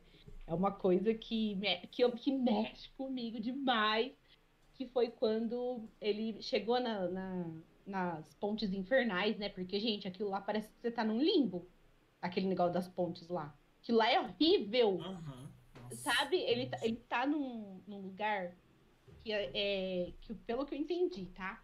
É um lugar assim com. É, chama, inclusive, planícies quebradas, né? O nome já é. fala por si só. Então, existem várias planícies assim que não existem conexão umas com as outras. E eles usam pessoas, então, para transportar é, pontes enormes e extremamente pesadas. A pessoa fica guerreando. Tipo, vai lá, conecta, o pessoal vai lá, luta. Já era. Aí retorna, cada um vai pro seu ladinho. E aí usa essas pessoas de novo, vai lá, luta e depois retorna. E aí eu pensando, caramba, que coisa mais idiota, sabe? É, e eles usam isso como um castigo, né? Mostrado ali que eles usam muito como um castigo as pessoas serem colocadas nessas equipes eles botam então quem? É desertor, é tipo escravo desobediente, sabe? É esse tipo de pessoa. É. É, é quem eles querem castigar, eles colocam, porque eles não dão armadura, eles não fazem nada. Então a pessoa só é colocada lá nessas equipes de ponte e a pessoa tem que pegar essa ponte de madeira gigantesca, né? O crossfit de Rochard, não lembro quem falou aí. Que o pessoal tem que ficar levantando as pontes de madeira gigantesca, botar no ombro e sair correndo. E torcer é, para não morrer, né? É tipo, é, tipo assim, a questão é que não é se vão morrer, é quando vão morrer, né? Tipo, é uma certeza que as pessoas lá morrem. A questão é só quando. Isso é muito triste, Mas né? é até uma dádiva, né, gente? Porque continuar vivendo nessa, né? Tanto é que tem um lugar lá, que eu não, não lembro como é o nome, mas é, é não sei o que, de honra. Abismo. Que é, é o abismo de honra. Onde as pessoas que não aguentam mais, então vai lá, e tira a vida nesse abismo de honra. E o Caladinho ele tava no limite dele, porque é, ele viu um garoto lá que lembra, acho que o irmão dele, né? E aí a gente já tem os primeiros. É, as primeiras conexões ali, os, os primeiros vislumbres de quando ele era o filho do cirurgião. Ele era filho, filho de um cirurgião, então ele foi treinado, inclusive, para ser cirurgião, mas ele gostava muito então, queria muito ser um. É, como fala? Guerreiro. Um guerreiro, né? Queria lutar. E o pai dele falava: não, existem as pessoas que tiram, as pessoas que, que tiram a vida. E, e as, as pessoas vidas. que salvam vidas. Mas o Caladinho falava: não, existe um terceiro. As pessoas que salvam, as, as pessoas que tiram a vida de quem quer tirar a outra vida. Né? Ele defendia esse ponto de vista. E aí o pai dele não curtia muito, mas tudo bem. A gente vê lá que ele conseguiu alcançar e conseguiu, conseguiu ser um guerreiro. E aí, é... só que aí, como ele perdeu tudo, tá? Nessa, nessa, nesse limbo, né? Trabalhando nessas pontes do inferno aí, do caramba. Aí ele decide, então, acabar com a vida dele. E aí ele vai lá, caminhando até o abismo lá, é de honra e tal. Aí quando ele chega lá, meu a Sil ela foi embora. E isso foi uma das coisas, então, que a Sil é um esperando de vento que acompanha o Caladio há muito tempo, né? Ele não consegue saber desde quando, mas já tá um tempinho já com ele. E aí, é, então, ela some, e acho que esse é um dos motivos para ele acabar com a vida dele, né? Porque uma, a única coisa que, que dava, assim, uma coisa diferente, dava um, uma razãozinha para ele, foi embora. E aí, quando ele tá indo, então, pro Abismo de Honra, ela volta e ela trouxe, gente, uma folhinha que ele ficava na mão. E é uma folhinha de veneno. Mas pra ela, falava, ai, quando você tava com essa folhinha, você era mais feliz, sabe? E foi muito difícil para ela, né? Porque imagina, ela é um ventinho. Para ela ir conseguir trazer, ela quase que não consegue, né? Porque quase que ela se perde. E para mim, assim, eu perdi tudo. Sim. É fofo ver a evolução da Sil, né? Que ela é um ventinho, ela vai tomando forma, mas ela não consegue conversar direito. E ela vai ficando mais inteligente, né? Vai ficando mais como uma pessoa, assim, é bem, é bem bonitinho. E, e por algum momento ela tá acompanhando o Caladin faz muito tempo, né? Antes mesmo dos eventos iniciais do livro, ele ali no exército. Porque, sei lá, outra coisa que a gente vai descobrir aí mais, mais pra frente. É. É maravilhoso, né? E aí do Kaladin a gente não tem muito mais do que essa, essa introdução aí dele. Eu acho que os maiores destaques, então, dessa primeira parte fica pra Shalom mesmo, né? Para as partes dela. É. Eu, eu, eu, gostei que, tipo, ele realmente tinha descrito tudo, né? Até ele ter um, um clique e falar, não, eu vou tentar sobreviver, eu vou tentar ajudar aqueles caras da ponte, né? Eu, eu gostei bastante dessa atitude dele.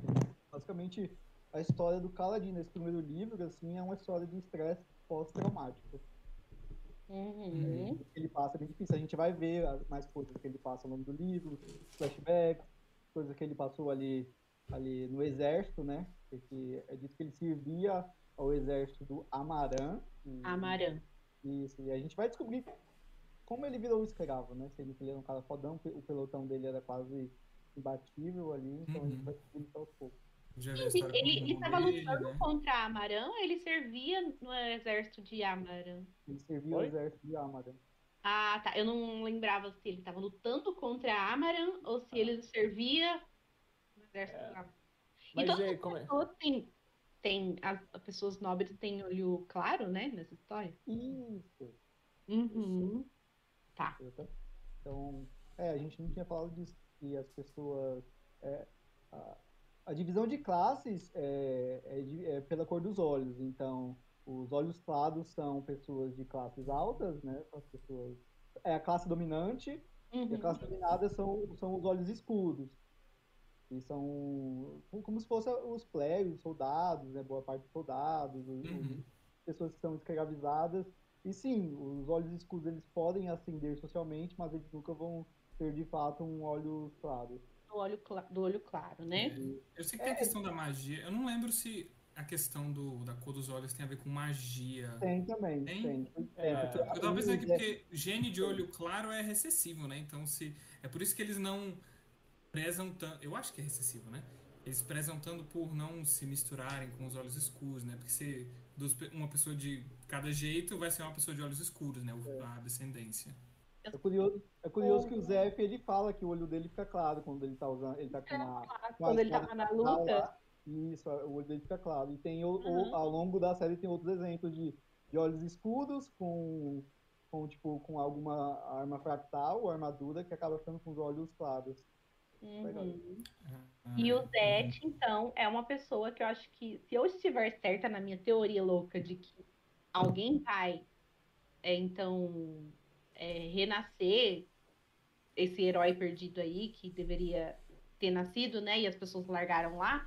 O Zete é um candidato, porque o cara é fora da curva, né? Ele tem poderes. Ele tem poderes.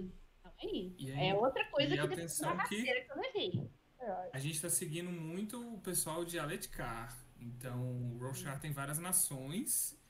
E a Shalan é de outra nação. E o Zeth, ele é de uma cultura completamente diferente do outro lado do continente. Então ele tem outros valores, outras questões, lá onde ele foi explorado um pouquinho no prólogo, né, no prólogo, né, que lá onde ele mora em Shinová, as pessoas é, cultuam as pedras, né, eles chamam, o Pedro lembrou o nome do, como é que foi na tradução, os pisa-pedras, né, porque ele, ele acha um uhum. absurdo tem um palácio feito de pedras. Né, e ele tá pisando lá. né? A cultura dos Exato, ele tá andando assim, tipo, no chão feito de pedra, ele não gosta muito, tá? Porque lá em Shinová eles cultuam as pedras, que é algo bem esquisito, mas ok. Eles moram só em cabaninhas de, de madeira, tipo isso. É, outra coisa pra gente prestar atenção é na descrição né, dos personagens, que a gente vê como eles são diferentes fisicamente. Por exemplo, o Zé, ele é careca, ele é branquelo e ele tem os olhos grandes, né? Às vezes ele tem até, por causa disso, ele parece que tem até um meio que um rosto infantil. Mas é aquele, é, isso. E já os alefianos, não, eles estão, ele tem a pele escura, né? O cabelo cabelo escuro. Uhum. Então, o Sanderson disse que ele se inspirou nos vietnamitas, mais ou menos, ali na, é, no, nos povos da Indochina, para fazer uhum. Aí já tem a Xalã, que é uma, é, uma ruiva, né, lá de Yakaved, que acho que é o país dela. Sim. Sempre tem que ter a representatividade ruiva na fantasia, né? Com certeza. Sempre tem uma protagonista ruiva. Então tá. Vamos para a parte da Xalã, então, né?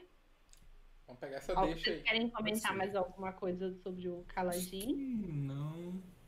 Só é legal, no começo é muito estranho, porque até, sei lá, o capítulo 3 é uma loucura na, na timeline, porque tem o prólogo a 4.500 anos, aí tem o, o, o, o prelúdio a 4.500 anos, aí tem o prólogo que é 20 anos antes da história. 20 anos não, é, é menos que isso, né? 8 anos. 5 anos, né? E é, é, isso. Aí depois chega o primeiro capítulo do Caladin, que é há tantos anos do prólogo. E aí depois o segundo capítulo do Caladin é há tantos anos do primeiro capítulo e... 8 meses. Meu Deus. Ah! É, eu só ia comentar uma última coisa sobre o Caladim, sobre que, tipo, ele servia no exército do Amarã. E depois que ele vira escravo, ele chega também a pensar nos olhos claros, no Amarã, e falar de outros, e, tipo, ele tem... Muita raiva, né? Exato. Então, não vou falar nada sobre, mas ele guarda muito rancor ali. É, errado ele, ele não tá, né? Porque, tipo assim, é. ele foi... Tra... Enfim, Olha os spoilers. eu tenho a fama, mas vocês estão vendo. É, é. Antes mesmo, antes mesmo de ser acusado de, ser, de desertar né, do exército, ele já sente muito ódio dos olhos claros. É uma coisa bem. Uhum. Sabe? Então eu fiquei meio atenta com isso também. Só falando rapidinho, né? Que disso de olho claro, olho escuro o Sanderson ele vai, você vai ver que em Rochar ele trata da questão de racismo através da questão de olhos claros e olhos escuros. Então lá não tem muita questão da pele, mas tem muito essa questão de classes a partir dos olhos, né? Então, tipo, você tem pessoas, tipo, os aletianos mesmo, eles não são brancos, eles não são caucasianos, né? Eles são inspirados mais em pessoas ali, é, como a Emerson falou, do, do Oriente Médio, né? Da, do sul da Ásia. Mas é. Foi longe o. Mas ok. Mil etnias. Querido, eu não sou formado em geografia, não sei. Mas enfim, é daqueles lados, entendeu? Do lado oriental da Terra. Sim. Uhum. É, sim, sim, é pelos olhos, não é pela cor da pele. Sim. A cor da pele não significa nada. Exatamente. É, dá pra perceber que os aletianos também se acham um pouquinho, né? É, é dito, é dito que eles são altos, né? Enquanto Isso. o Zef ele é mais baixo, né? Ele faz parte dos times. É times? Traduzido times, né? Uhum. Uhum. Uhum. É, e aí a gente Sim, vai então, pra chegamos nossa... à parte da... Me simpatia. Da Xalã, então. E ela tá uhum. navegando há muito tempo, ela tá numa corrida maluca para poder encontrar a tal da Yasna, que é uma princesa que faz parte da família Colin. E ela tá no rastro, né? Elas marcaram um encontro, só que a Yasna deu, assim, deu no pé, né? Não esperou ela pro encontro. E ela tá indo atrás pacientemente, né? E ela, tudo isso porque uh, o pai dela morreu há alguns meses, a família faliu. E aí, gente, eu achei é, essa ideia que eles tiveram muito louca, sabe? Muito louca. Eu falei, gente, por que orquestrou é. essa, essa ideia? Né? Porque assim, o pai tinha um transmutador, então, é, e era uma das coisas responsáveis pela riqueza da família. E aí, como ele morreu e ele foi encontrado com o transmutador que pifou, eles resol resolveram, então, é, fazer a Xalã ir atrás dessa tal da Yasna, que tem um transmutador, inclusive, ela se tornar é, a aprendiz da Yasna e roubar.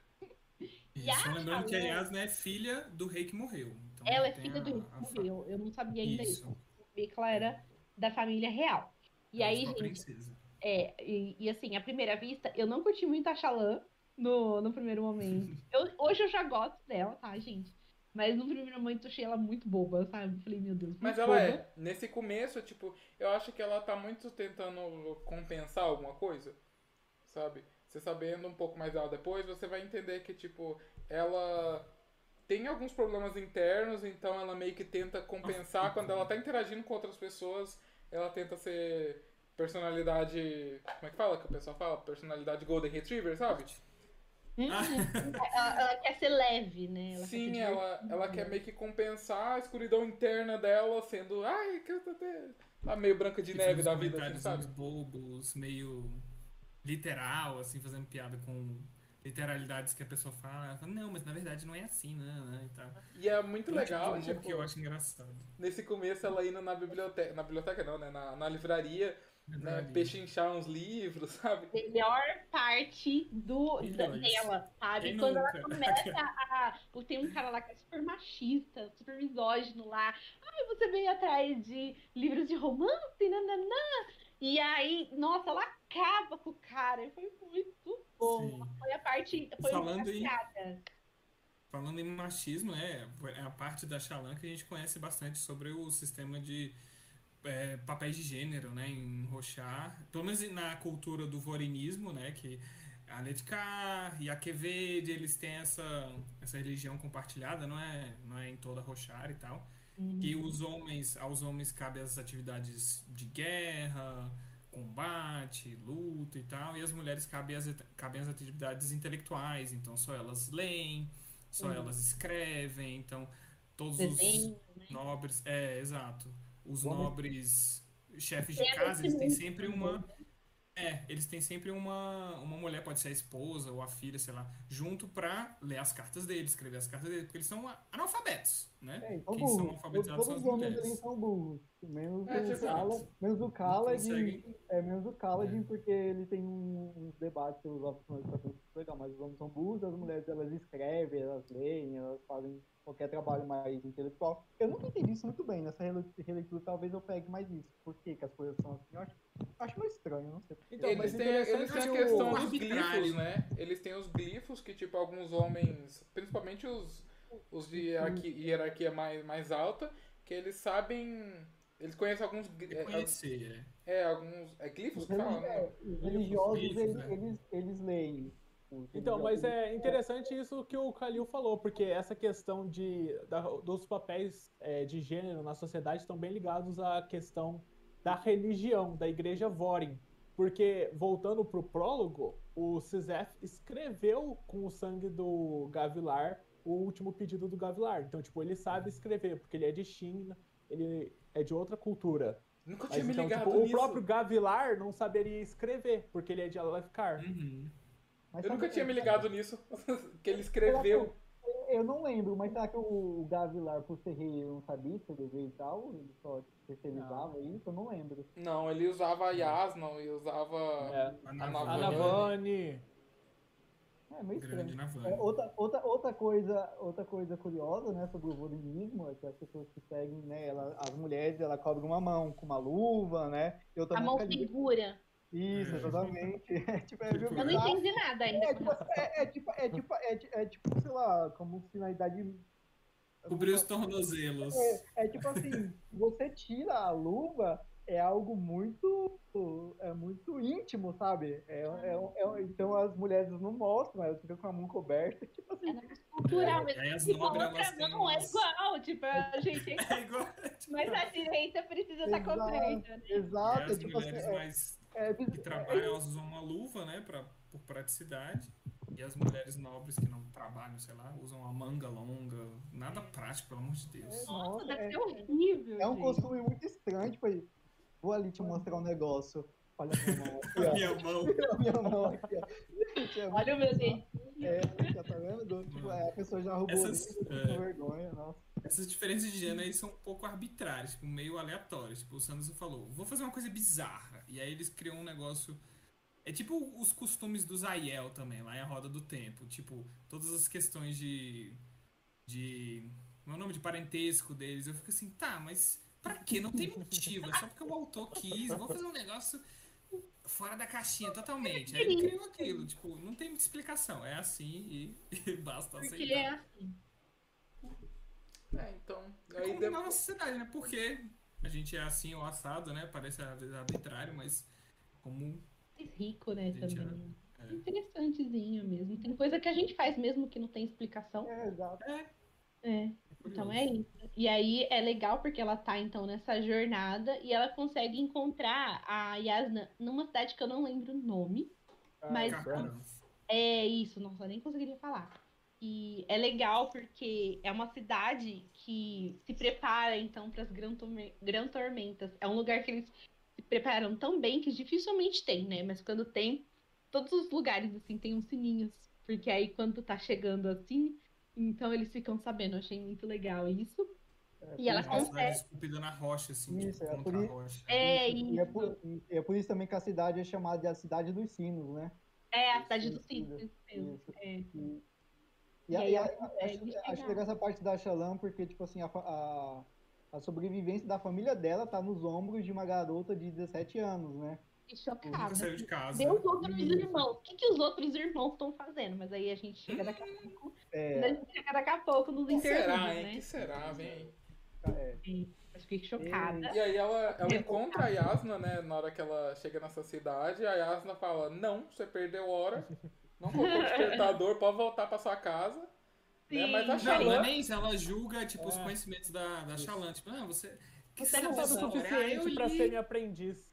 É, né, eu li o livro tal, tá, tá aí a, não, tipo, né? Você é uma provinciana, uma camponesa, vai embora. Sim. E, a, e um detalhe legal, e um detalhe legal da Xalã é que ela, ela desenha, né? E como a, eu acho que é a primeira vez que ela tá saindo de casa, por isso que eu até dei um desconto pra ela, né? Falei, é a primeira vez que ela tá visitando o mundo e tal, é bobinha. É, ela descreve muitas coisas que ela vê, né? E isso é muito legal para nós, né? Que estamos lendo o livro, porque a gente tem as uhum. ilustrações dela, né? A gente tem, inclusive, a Serpente Celeste, não? Uma coisa celeste. Enguia, Enguia Celeste. eu lembro da Sil, porque ela veio, assim, igual uma Enguia Celeste. Ai, muito fofa. E aí ela desenha as coisas pra gente, então. É, todas as ilustrações, para quem não sabe, são coisas de dentro da história. Então, ou são ilustrações da Xalã, ou são páginas de livro, página, sei lá, um cartaz de guerra, né? Enfim. Tu, tudo o é coisa. do livro, O Caminho dos Reis, é um livro que existe dentro da história. Acho que o os nome de todos livros... os livros, né? O nome de todos é, os livros da livros série são livros dentro são do livros universo. Internos. Ah, legal, gente. E aí ela encontra a Yasna é, nesse lugar, porque, gente, eu não entendi porra nenhuma o que, que aconteceu.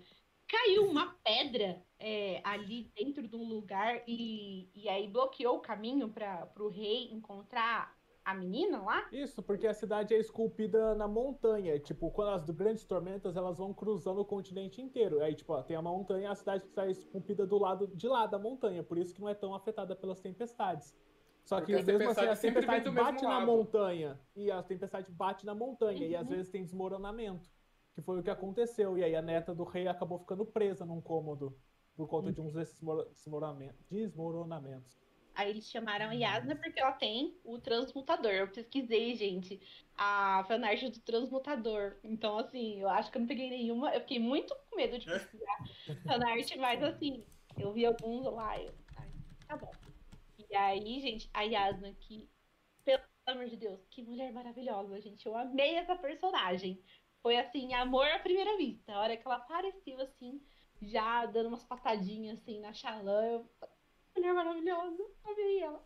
É, é, ela é meio chata, né? Porque, tipo assim, ela exige da Xalã. Ela é snob, né? Ela é muito ah. snob. Ela ah, gente, mas ela é a mulher. Ela é maravilhosa. Gente, imagina qualquer pessoa. Mas ela é maravilhosa, ela pode ser snob. É, não, ela é maravilhosa, mas ela é chata. Qualquer pessoa chata que tenha a moral de lá pedir ajuda pra ela, imagina! Ela tá certa. É, mas ela foi sacana, sacana com a Shalom, porque ela falou: ah, não, eu te aceito, venha me encontrar em tal lugar. Aí ela chegava, a Shalom chegava lá, não, a Yasna já foi, ela. Ela não tá nem aí pra. Mas é, é que tem muita gente que vai atrás da, da, da, então, da Yasna com essa intenção, sabe? Ela teve outras 12 candidatas a aprendiz nesse ano, a Yasna fala. Tipo, a Shalom é só mais uma que em segredo tá tentando roubar ela. Sim. Até ela perceber que a Shalom vale a pena investir, né? O tempo exatamente, dela demora. Exatamente. A Yasna tá certa. É, ela não pode aceitar qualquer um. Pode fazer caridade, sabe? Vai, nossa, vem cá. Né? Eu te aceito. É, tem que pisar, sim. Pobres não, porque é né, a Shalom é nobre. e aí, tipo... Acho que o mais legal pra mim a, da história da Shalom, assim, em termos gerais, nesse livro, é que a história nunca é o que a gente espera que ela seja. Então a gente começa, ah, ela tá indo atrás da, da menina e tal. Beleza, porque a família dela tá em apuros, ok. Aí depois a gente descobre que ela tá indo pra roubar a, a Yasna. E depois a gente descobre que o pai dela morreu. Aí a gente fica assim, caramba, é. essa história tem muitas camadas, tem muita coisa que a gente não sabe. E até o final do livro ainda tem muito mais coisa. E até o final do é. livro a gente fica descobrindo não, a história gente, nunca é o que a gente assim, espera. É não cai, quatro irmãos, quatro irmãos. Ele mandou, mandou ela nessa, nesse negócio louco aí que eles criaram na cabeça deles, que é muito difícil. Tipo... Mas ela que propôs o plano. Meu Deus, eles deixaram, sabe? Mas eu, eu, isso que o Kalil falou de novo é, é uma visão que eu tenho sobre a própria Stormlight, os relatos da Guerra das Tempestades. Sabe, se você perguntar para alguém sobre o que, que é essa série, se a gente está lendo o livro 1, a gente tem a impressão de que é sobre uma coisa. Se a gente está lendo no livro 2, a gente tem a impressão que a gente. É outra coisa é a história. Se a gente terminou de ler tudo, a gente não tem a menor ideia ainda sobre o que é a história. Eu não saberia descrever, tipo, sobre o que sei. é. Eu não, não, sei. É, tipo, sobre a roda do tempo. Você sabe que é, é sobre a guerra final, a, a última batalha. Você sabe onde a história tá indo. Exato. Stormlight, sei lá, é, você... O ferro e os caminhos brancos e tal. Você tem o o final, assim, mais ou menos. Mesmo que a jornada seja bem diferente e tal, mas você tem um final meio que, ah, você sabe mais ou menos. Então, e pode parecer que, tipo. O que tá acontecendo? E pode parecer que, tipo, ah, o Sanderson não sabe o que tá fazendo, mas acredita, ele sabe muito bem o que ele tá fazendo. É exatamente o contrário. É exatamente o contrário. Ele, ele tá só jogando com você porque ele tá fazendo reviravolta sobre o que é a série, sabe?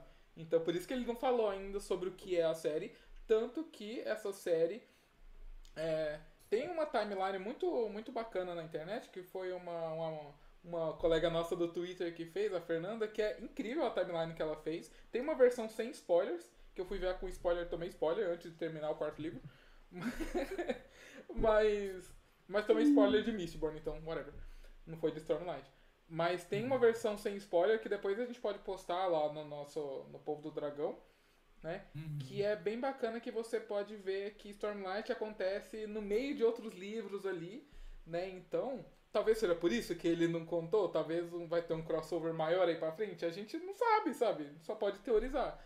Mas essa timeline mostra pra gente onde que, onde que Stormlight está se encaixando, sabe? Então, a gente só pode teorizar sobre o que que é os relatos da guerra, das guerras das tempestades. Sim. Da guerra só tem uma coisa é, o plural é sempre uma bagunça. Não sei se o plural é em guerra, sem tempestade, sem relatos. Tem na minha cabeça que guerra é sempre no singular, o resto é plural. O resto é plural, isso. Ah, perfeito. Uma coisa só de. a título de última batalha, de uma coisa final, tem no capítulo 5, né? Uma das, uma das epígrafes, que a gente já pode falar sobre as epígrafes já já. Que é uma pessoa falando sobre o fim. E é também uma coisa que né, vai ser falado, mas já é jogado aqui no capítulo 5, né? Que a pessoa é, antes de morrer, falou assim: Eu vi o fim e ouvi o seu nome, a noite das tristezas, a verdadeira desolação, a tempestade eterna. A gente. Ah, hã? Isso eu já li? O capítulo... Já é o capítulo 5. Começa e aí, essa é uma coisa que tá aí pro horizonte, é o fim. Ah, e uma coisa importante: o Sanderson já falou que o final de Os Relatos da Guerra das Tempestades está escondido, tipo, tá nos dois primeiros livros. Tipo, sem Ele já revelou o que vai ser. Assim como a, o final de Mistborn tá na primeira linha do primeiro livro, né? Uma coisa assim. Na primeira página. Na primeira página do primeiro livro. Então, é a epígrafe do primeiro, tem... do primeiro livro, sem dar spoiler. Exato. Então o final da saga já tá meio que. Eu acho que tá nas epígrafes. Tem um YouTube acho. muito bom que analisa as epígrafes, as Death Rattles, essas, essas previsões aí à beira da morte e tal, que prestem atenção nelas, que parece que tem coisa aí. É coisa a título de profecia, né? A gente nunca pode saber, mas essas coisas, palavras importantes, a última desolação, a tempestade eterna, a noite das tristezas. É, isso, já que o Calil. Foi, tudo é, é, novidade, né? Então é muito difícil você ainda saber diferenciar. É. tem muita coisa aqui que eu já li que eu já até esqueci os nomes, né? As coisinhas. Então daqui a pouco vai. Vai assentando, é. é. Mas as, as, as epígrafes estão confusas. Agora, a parte 2, presta atenção que vai começar uma carta. Então, cada epígrafe vai uma parte de uma carta, depois a parte da outra e tal. Acho que depois tem uma resposta, mas acho que a resposta está no livro 2, não, não lembro agora.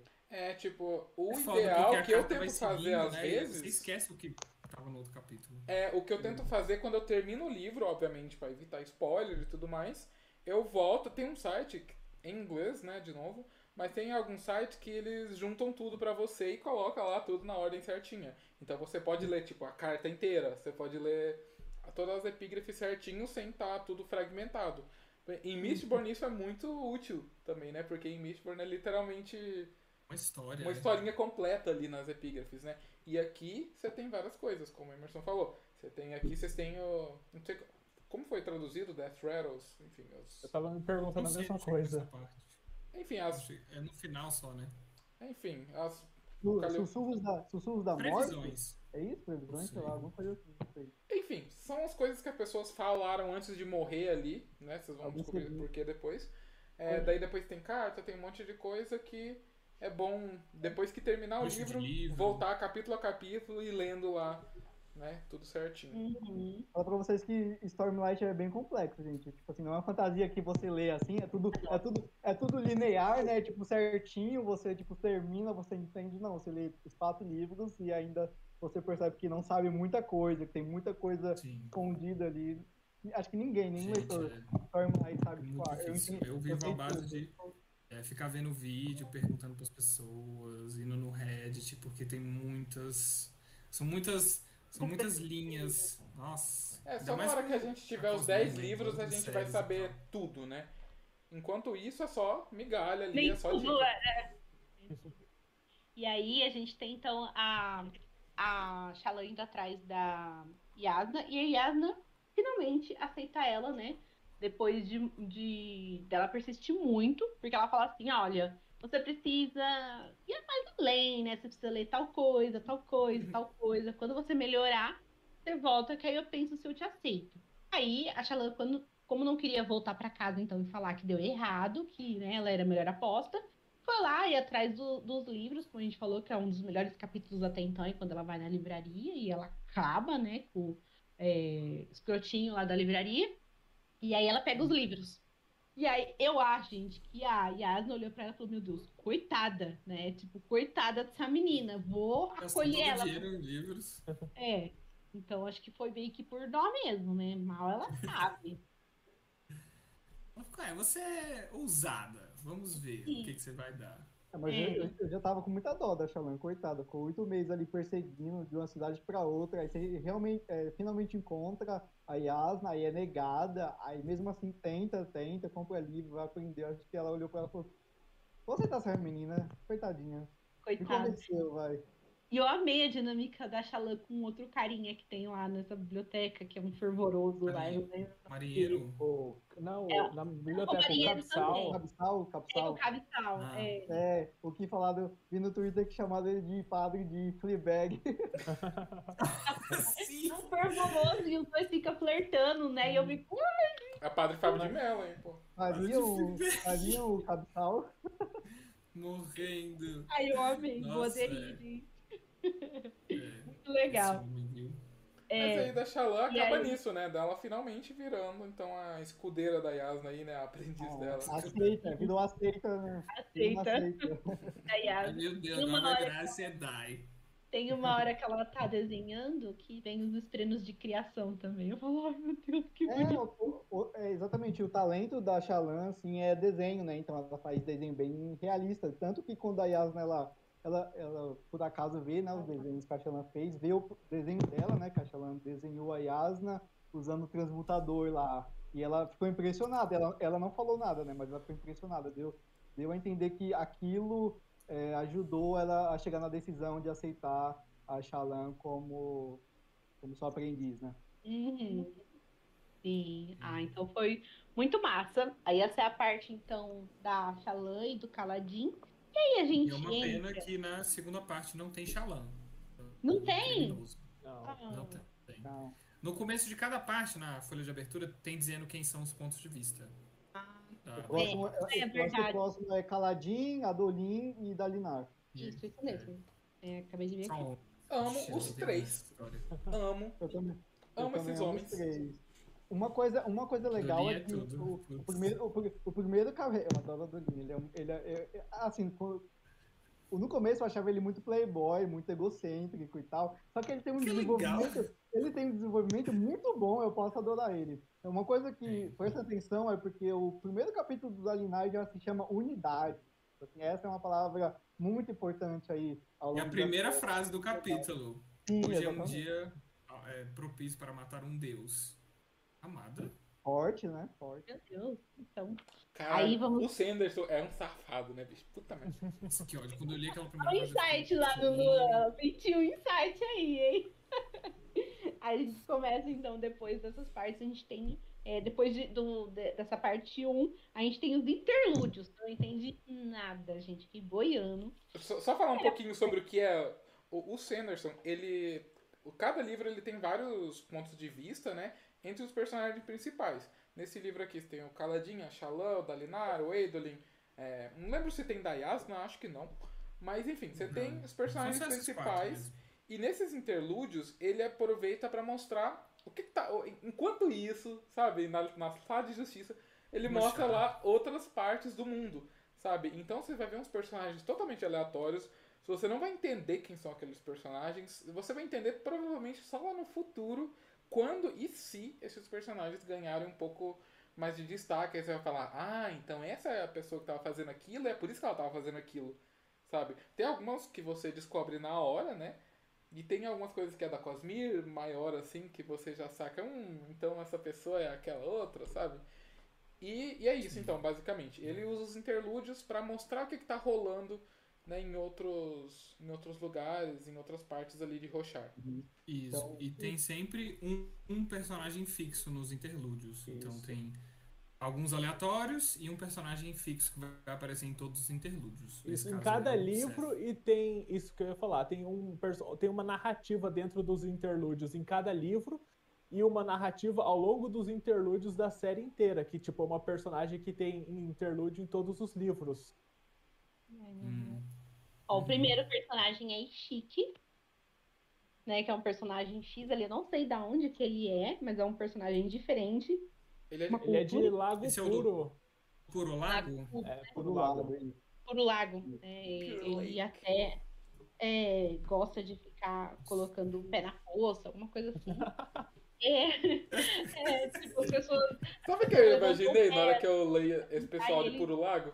Tem um. Ah um videozinho, vídeo de internet, GIF, que é um, um ser, uma pessoa assim, com as duas sacolinhas pulando numa água, assim, andando, correndo. Aham. Uhum. Eu sempre imagino isso desse pessoal daí, mas enfim. Só... Eu também, com a calça bem puxada, tipo, na plantação Sim. de arroz. É, tipo isso, a pessoa passando correndinho assim. Eu, eu, sempre imaginei isso. Tem umas pessoas é, que perguntam para ele, não sei quem são essas pessoas, que perguntam para ele sobre Hoyt. Então, acho é, que resumidamente esse primeiro esse primeiro interlúdio é sobre isso, né? Tipo, tem três desconhecidos que estão procurando pelo Royd em Puro Lago e estão usando o Ishiki para fazer perguntas e procurar por ele. Aí essas três pessoas. Quem são essas pessoas? E Royd a gente já sabe um pouquinho quem já. Eu não sei se quem é, já leu um pouquinho de coisas da Cosmer, sabe que Royd é uma, um viajante aí, entre é, mundos. Mas, assim, a gente nunca falou é, até então especificamente sobre Royd nas histórias, eu acho, acho que nas histórias do Sanderson até aqui. Ele sempre aqui. foi só uma pequena participação especial Isso. nas histórias, Sim. né? É, é, antes, é o. Igual. Não lembro quem falou agora ao longo da live sobre o Cosmere, mas que, tipo, tinha as narrativas. Antes a gente tinha só, tipo, as pistas, as easter eggs que tinham sobre a coisas maiores. Uhum. Agora, em Stormlight, a gente tem narrativa sobre coisas maiores também. E é assim com o Royd. Em Mistborn, em Elantris, a gente tinha easter eggs dele. Aqui em Stormlight, ele tem uma narrativa. Ai, que massa. Então é isso. Aí depois... E esses estranhos, eles até dão... Eles eles informam qual que é a aparência do Rod. Então o Rod ele tem cabelo prateado e tem um nariz meio aquilino, assim. E é diferente da, da aparência que ele apareceu em outros livros de Mistborn, por exemplo. E é diferente da aparência que ele vai ter em Stormlight também, sabe? Então a gente fica se perguntando, será que a aparência dele original é essa? Cabelo prateado e tal? Ele, se, ele se disfarça, né?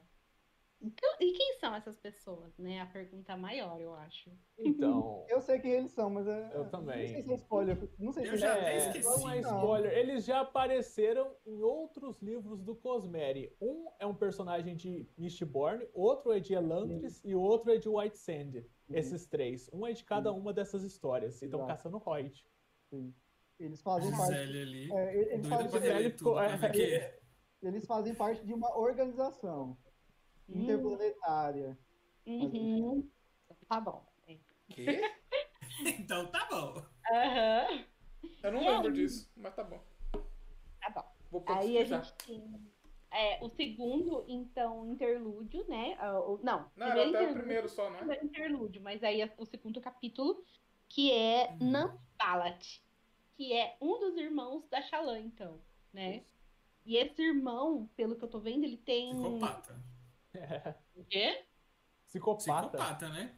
Matando animais ali, cortando, é, nossa, falando que ele adora fazer. Mas pera, não era pra então, gente comentar só até o primeiro.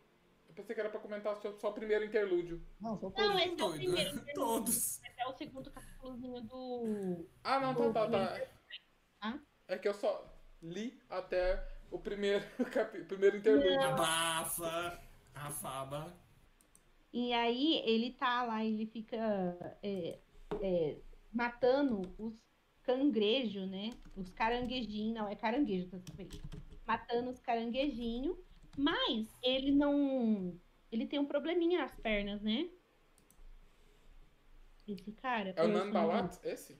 É, é, o Nambalat, ele tem um. Isso, ele tem uma, ele tem uma deficiência, deficiência? Na, no pé, na perna. Eu tenho pra mim que ele é meio psicopatinho, assim. Entendeu? Ah, com certeza, gente, pra ficar matando os bichinhos. É muita história de serial killer, né? Quem tá assistindo o é. Jeffrey Dahmer aí na a série da Netflix Eu nova. Assistindo. É maravilhoso, tipo, é, é muito coisa de criança que vai virar serial killer, né? Tipo, gostar de matar bicho, fazer autópsia é. em bicho. Ele me lembrou aquele personagem lá de It, lá, que fica, fica jogando os animais naquele, na geladeira e deixando eles lá no morto. Uhum. Verdade. Gente, vocês veem uma criança matando animal, você já abate ela ali, porque coisa boa não vem. Só que eu não sei quantos anos ele tem, porque ele fala, eu jamais deveria ter deixado o Xalan partir. Devia haver outra solução. E ele aí... é o segundo é. mais velho, pelo que eu lembro. Tipo, tinha um mais velho que ele, que desapareceu e o pai deles disse que morreu. E aí depois, porque esse não, esse né? prefixo no nome é do herdeiro, se eu não me engano, alguma coisa assim. Por isso que então, é ela, ela, tem quatro irmãos. Um tá desaparecido, que é o tal de Relaran. Aí esse Nambalat, então não Isso. é tão novo. E tem outros dois, né? Isso, pelo que eu lembro. É o Helleran e o Jushu? Hum, aí eu já não sei. Eu o Helleran eu lembro que é, é. Mas o outro eu não sei. É... Só que por enquanto não agregou muito esse, também esse aqui. Que meio cai é. aí. Então, os irmãos é. são a, a Shalã, é, Balat, Halloran e Jushu. São esses quatro. mais novo? Ela acredito que sim. Hum. Então tá. E aí a gente tem o, o terceiro aqui, capítulo desse primeiro interlúdio, que é a Glória da Ignorância, que foi outra rasteira, né? E aí eu já pensei que o Zé estava lá, bom, tudo bonitinho, fez, cumpriu o seu papel. Mas ele tá aqui, gente, servindo como criado, sabe? Porque toda pessoa que possui a pedra. Oh, meu Deus. Toda pessoa que possui, então, essa pedra dele, que eu já esqueci o nome, é, vira amo dele. E, tipo, as pessoas são muito ruins, porque as pessoas ficam fazendo ele fazer as coisas se cortar, se bater, para provar que elas mandam neles, né? E até uhum. que é, esse, no, esse amo, que é o atual dele, depois ele passar por milhares, né? É, é morto numa emboscada e uma pessoa, é, então, aleatória, pega essa pedra e se torna a ama dela atual. Nossa, eu simplesmente amo todos esses interlúdios do Zé. É tipo, são mini contos, né, que tá ali no meio, você simplesmente Só senta e absorve aquilo ali, sabe? Porque é incrível. Eu adoro todos os interlúdios dele. O Zet é muito bom. Chocada, Muitas das melhores histórias de Stormlight estão nos interlúdios. No segundo tem uma que é minha favorita de todas, mas é muito do. É. Mas às vezes me dá um pouco de preguiça, porque eu fico, ah, eu quero continuar na narrativa principal. E aí chegam. Tem uns interlúdios às vezes que são bem grandes. Esses aí são bem curtinhos, mas no segundo livro tem uns enormes, assim. Mas o melhor é gigantesco. Novo. E é, é. e é gigante. É, é legal, mas é legal. eu chego pra ele, assim, de primeiro, eu falo, putz, ah, já vou ter que me acostumar com outra pessoa, outro núcleo. Outra é como se você estivesse começando um livro novo, quase, às vezes, né? É, no final é bom, mas no começo você fica assim, ah, tá, eu quero só voltar pro capítulo do fulano é. que eu conheço. Eu mas é bom, é bom. Será que o Zet, então, ele matou o Gavilar, porque alguém que tava com a pedra dele, então mandou? Será? Teoria. Nem saberia responder, já esqueci. É... A gente sabe que foram os partindianos, né? Então, é, foram os partindianos. O grupo a gente sabe. Uhum, mas eu não entendi nada, gente. Mas, nossa. E ele é chino. Chino é? É de um país. De Chinovar. É, é. Chinovar. Chinovar é o quê? É uma... Uma, uma região. É uma Abrindo região. o teu mapa. Fica no lado oposto ah, das ah, planícies quebradas. É. Aqui é assim. Isso. Ali, nosso garoto do tempo ali. Slides. Então ele é um parchediano de Chino? Não, não, é Chinovar. Ele é não é parte indiano. Ele é humano. Ele é não, não, não, ele é um chino. Não que ele fosse parxindiano. Parxindiano é outra espécie, não é humano, é. eles têm uma pele escura rajada. Parxindiano, então mandaram ele matar. Eu pensei que ele fosse parte de. Par... Ele fosse parxindiano. Nossa, eu tô chocada com essa revelação. Não, então, tá, então ele. Os parxindianos, eles são outra espécie totalmente. Entendi. É como se eles fossem. Ah, não sei, eu não vou falar nada. Tá. É, Eles estão nessa guerra com, com os parxindianos por causa da morte do rei. Isso. Tá. Então, estavam, estavam, então, numa outra guerra com outra pessoa, mas agora essa então, guerra. É que tá.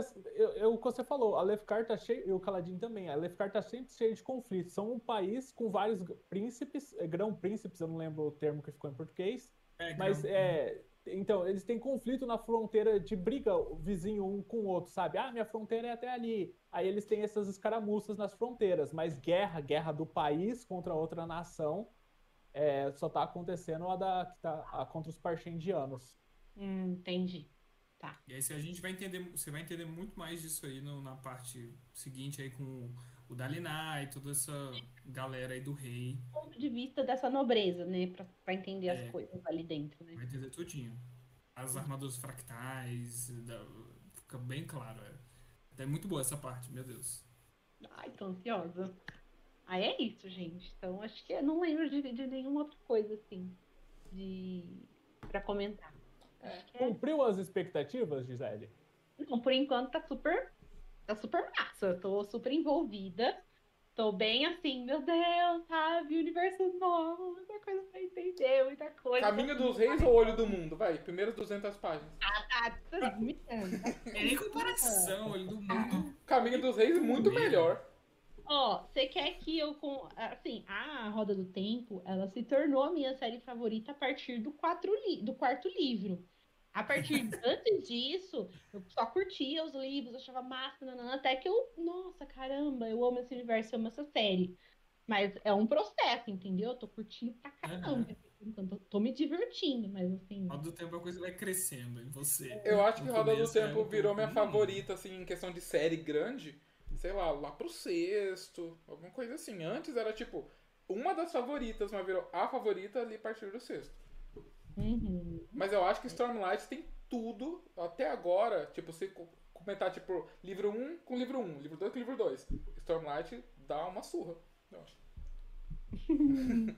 é porque, ele tipo... é mais dinâmico, ele é mais contemporâneo, é, é mais é. diferente. O primeiro Roda do Tempo é muito... É só o Rand, poucos outros pontos de vista. Não que Stormlight também seja o grande livro de pontos de vista, né, gente? São só quatro. Tem a questão dos interlúdios, né, que bagunça a nossa cabeça. Mas não é uma Guerra dos Tronos que é tipo oito pontos de vista logo no primeiro livro, né? Uhum. Mas tem a questão do universo, que é muito alienígena pra gente. As descrições da. é muito legal. Os, é, tudo em Rochar responde às tempestades, tudo ali está preparado, tanto na parte da biologia, da, ge, da geografia, quanto da arquitetura, tudo é pensado para resistir às tempestades, a, a, as culturas também. É, e isso é uma parte de, um, de uma coisa muito importante para a obra e que quando você chega mais lá na frente, você entende tudo quando. Ah, enfim, não vou falar mais nada, mas é importante o Rochar ser do jeito que é e as criaturas nativas de Rochar são. É, respondem ao planeta como ele é, assim, por conta de da condição, né? E aí no começo eles falam que né, as, as grandes tormentas elas sempre vêm de uma direção. Um personagem já falou que ah, ele apontou para o leste, que é no. Tem até no mapa também, que é o Oceano das Origens, que é de onde vem as tempestades. Então ela sempre vem de um lado só, em uma direção. Então é uma coisa. É, não natural. Eles quase, podem né? contar. Então, tipo, é, e é um fenômeno natural e regular, digamos assim. Tipo, ele não, é, não vem de qualquer lugar e varre tudo e você não sabe de onde vem. Elas vêm de um, de um local. Então você você pode construir uma cidade, ah, vamos construir do lado oposto e tal, para impedir, a, é, tentar diminuir um pouco da destruição. Então, é, é, muito interessante nesse sentido. Até se a gente pensar, é, tipo, já comparando de novo as duas, se a gente pensar em, em dimensão de tempo, Stormlight trata de muito tempo. Sabe? Tipo, do prólogo para agora são 4.500 anos. Sabe? É, é muito é um tempo. pouquinho mais que a Roda do Tempo, que é 3 mil anos. Um pouquinho é. mais. Não acho. Só que se passa em um ano, em dois anos, né? Stormlight é um pouco mais. Ah, então, mas, mas enfim, é. É que, tipo, eu também acho que eu costumo chamar o que o Sanderson faz, dessa esse tipo de fantasia que ele faz, né? Com o sistema de magia bem definido, sabe? Ele gosta de explicar ao máximo né, o sistema de magia como eu chamo de fantasia científica. E que é uma fantasia é. que, que, é uma, que é científica porque ele explica uhum. todas as leis é, científicas daquele, daquele universo. Né? Tanto o universo, né? Parece um universo, um mundo alienígena, que é um mundo próprio, com suas configurações próprias, quanto o sistema de magia, que é tudo bem, bem definidinho. É, para eles é ciência, não é fantasia. As né? limitações, né? tem, né? Que é, umas muito... leis, umas descrições. Por isso que eu chamo assim, de fantasia científica. É, eu acho assim, que é um tipo, No quarto livro é tá muito. Isso? É muito bom, assim, tipo, eu gostei bastante. Ele criou muita coisa. É, no, o quarto livro é o livro da ciência, sabe? Devia ser ali Ritmo de Ciência, é o nome do, do livro. porque você aprende muito ali e é uma delícia. Eu, eu acho que o Sanderson deixa tipo, tudo muito legal de, de acompanhar ali, principalmente no no quarto livro, talvez em 2030 a gente descubra em português como que vai ficar essas coisas. Não, vai chegar aqui no Brasil ao mesmo tempo, entendeu? Um por ano, o quinto livro vai chegar aqui é. junto com o lançamento simultâneo. Olha aí. Já tô. É, tomara, a editora Trama lancem aí 2023, 2024 aí o 2 e 3, né? É, tá fazendo... É, acho que eles se empolgaram, eles viram que deu sucesso, tal, saiu em lista de mais vendidos e tal, então acho que eles não vão deixar essa bola cair, não. É, mas se vocês estiverem assistindo isso aqui, vai com calma também, para evitar erro de tradução, sabe? Faça um produto de qualidade como esse que vocês entregaram aqui pra gente, né? Então, vai, ah, com, vai com pressa o suficiente para fazer o negócio. Mas eu acho que é muito difícil, gente. Ó, pensa assim, eu acho que, assim, eu gastei 180 reais, lógico que eu quero um negócio de qualidade. Mas, assim, é muito difícil. Pensa que fazer um livro desse aqui, cara, 1.200 e tantas páginas, com tanta coisa para traduzir, uhum. tanta coisa para fazer. O, o, o, primeiro, o primeiro livro é sempre mais, mais difícil em série de fantasia, porque é quando você tem que definir os termos, né? Nos próximos já vai reutilizar muitos termos, então dá para ser mais rápido do que foi a tradução do primeiro. A gente viu que teve uma caralhada de pessoas que leram, sabe? De consultoria que eles prestaram, então tipo, é, é, é difícil mesmo manter o negócio Ai, 100%, sem nenhum erro, tradução maravilhosa, que todo mundo aceitou. É um... É aquilo, né? É, é uma questão de é uma questão de estatística. Em um livro de 300 páginas, você vai ver 5% de erro, sabe? Em um livro de 1200 páginas, você vai ver 15% de erro. É, é, a probabilidade de você ver erro é muito maior em um livro desse uhum. tamanho, né? Querendo ou não. Por mais que eles coloquem 4, 5, 6 revisores, eu acho que, tipo, inevitavelmente a gente vai ter um errinho. ou outro. Até nos livros em inglês acaba passando um errinho é, hum. gramatical de ortografia, né? Ou seja, a mesma coisa. E esse é o, eu tenho medo porque Caminho dos Reis é o menor dos livros, né? Ele tem 1.200 páginas. Eu acho que eu nunca vi um livro maior do que 1.200 num formato normal. Acho que o, Os Miseráveis da Martin Clare, que ele é enorme, assim, mas ele é, tem um dimensão Eu acho grandona. que, inevitavelmente... tem até uma altura normal. Eu acho, acho que, que em português, inevitavelmente, vai acontecer divisões aí no futuro.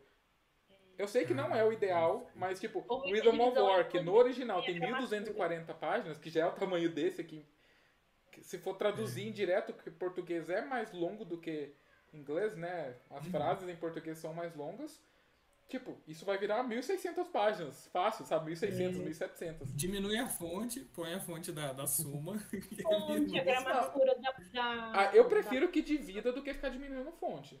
Ah, não, eu prefiro que, ah, eu prefiro... que, que diminua a fonte. Eu Tem também. que ser um livro eu só. Também, eu também. Divisão Principalmente porque o primeiro já foi livro único. Se dividisse o primeiro, Tá, divide o restante, mas o primeiro ser um livro é. só não vai dividir no quarto. Assim no coração ver é. livro. Ah, eu acho possível dividir, sabe? É igual aconteceu, acho que uhum. Outlander fez isso, né? Se eu não me engano. É, faz. Começou, mas eles, re, re, eles fizeram ao contrário, né? Eles, re... eles agora é tudo volume único, eles mudaram é. tudo. Ah, mesmo que dividiram, eles voltaram e reeditaram como um só? Eles publicaram tudo e tal. É, mas tem público, né, pra eles fazerem um retcon das publicações, né? Tem público eles jogarem essa, esses livros fora. E uma coisa é.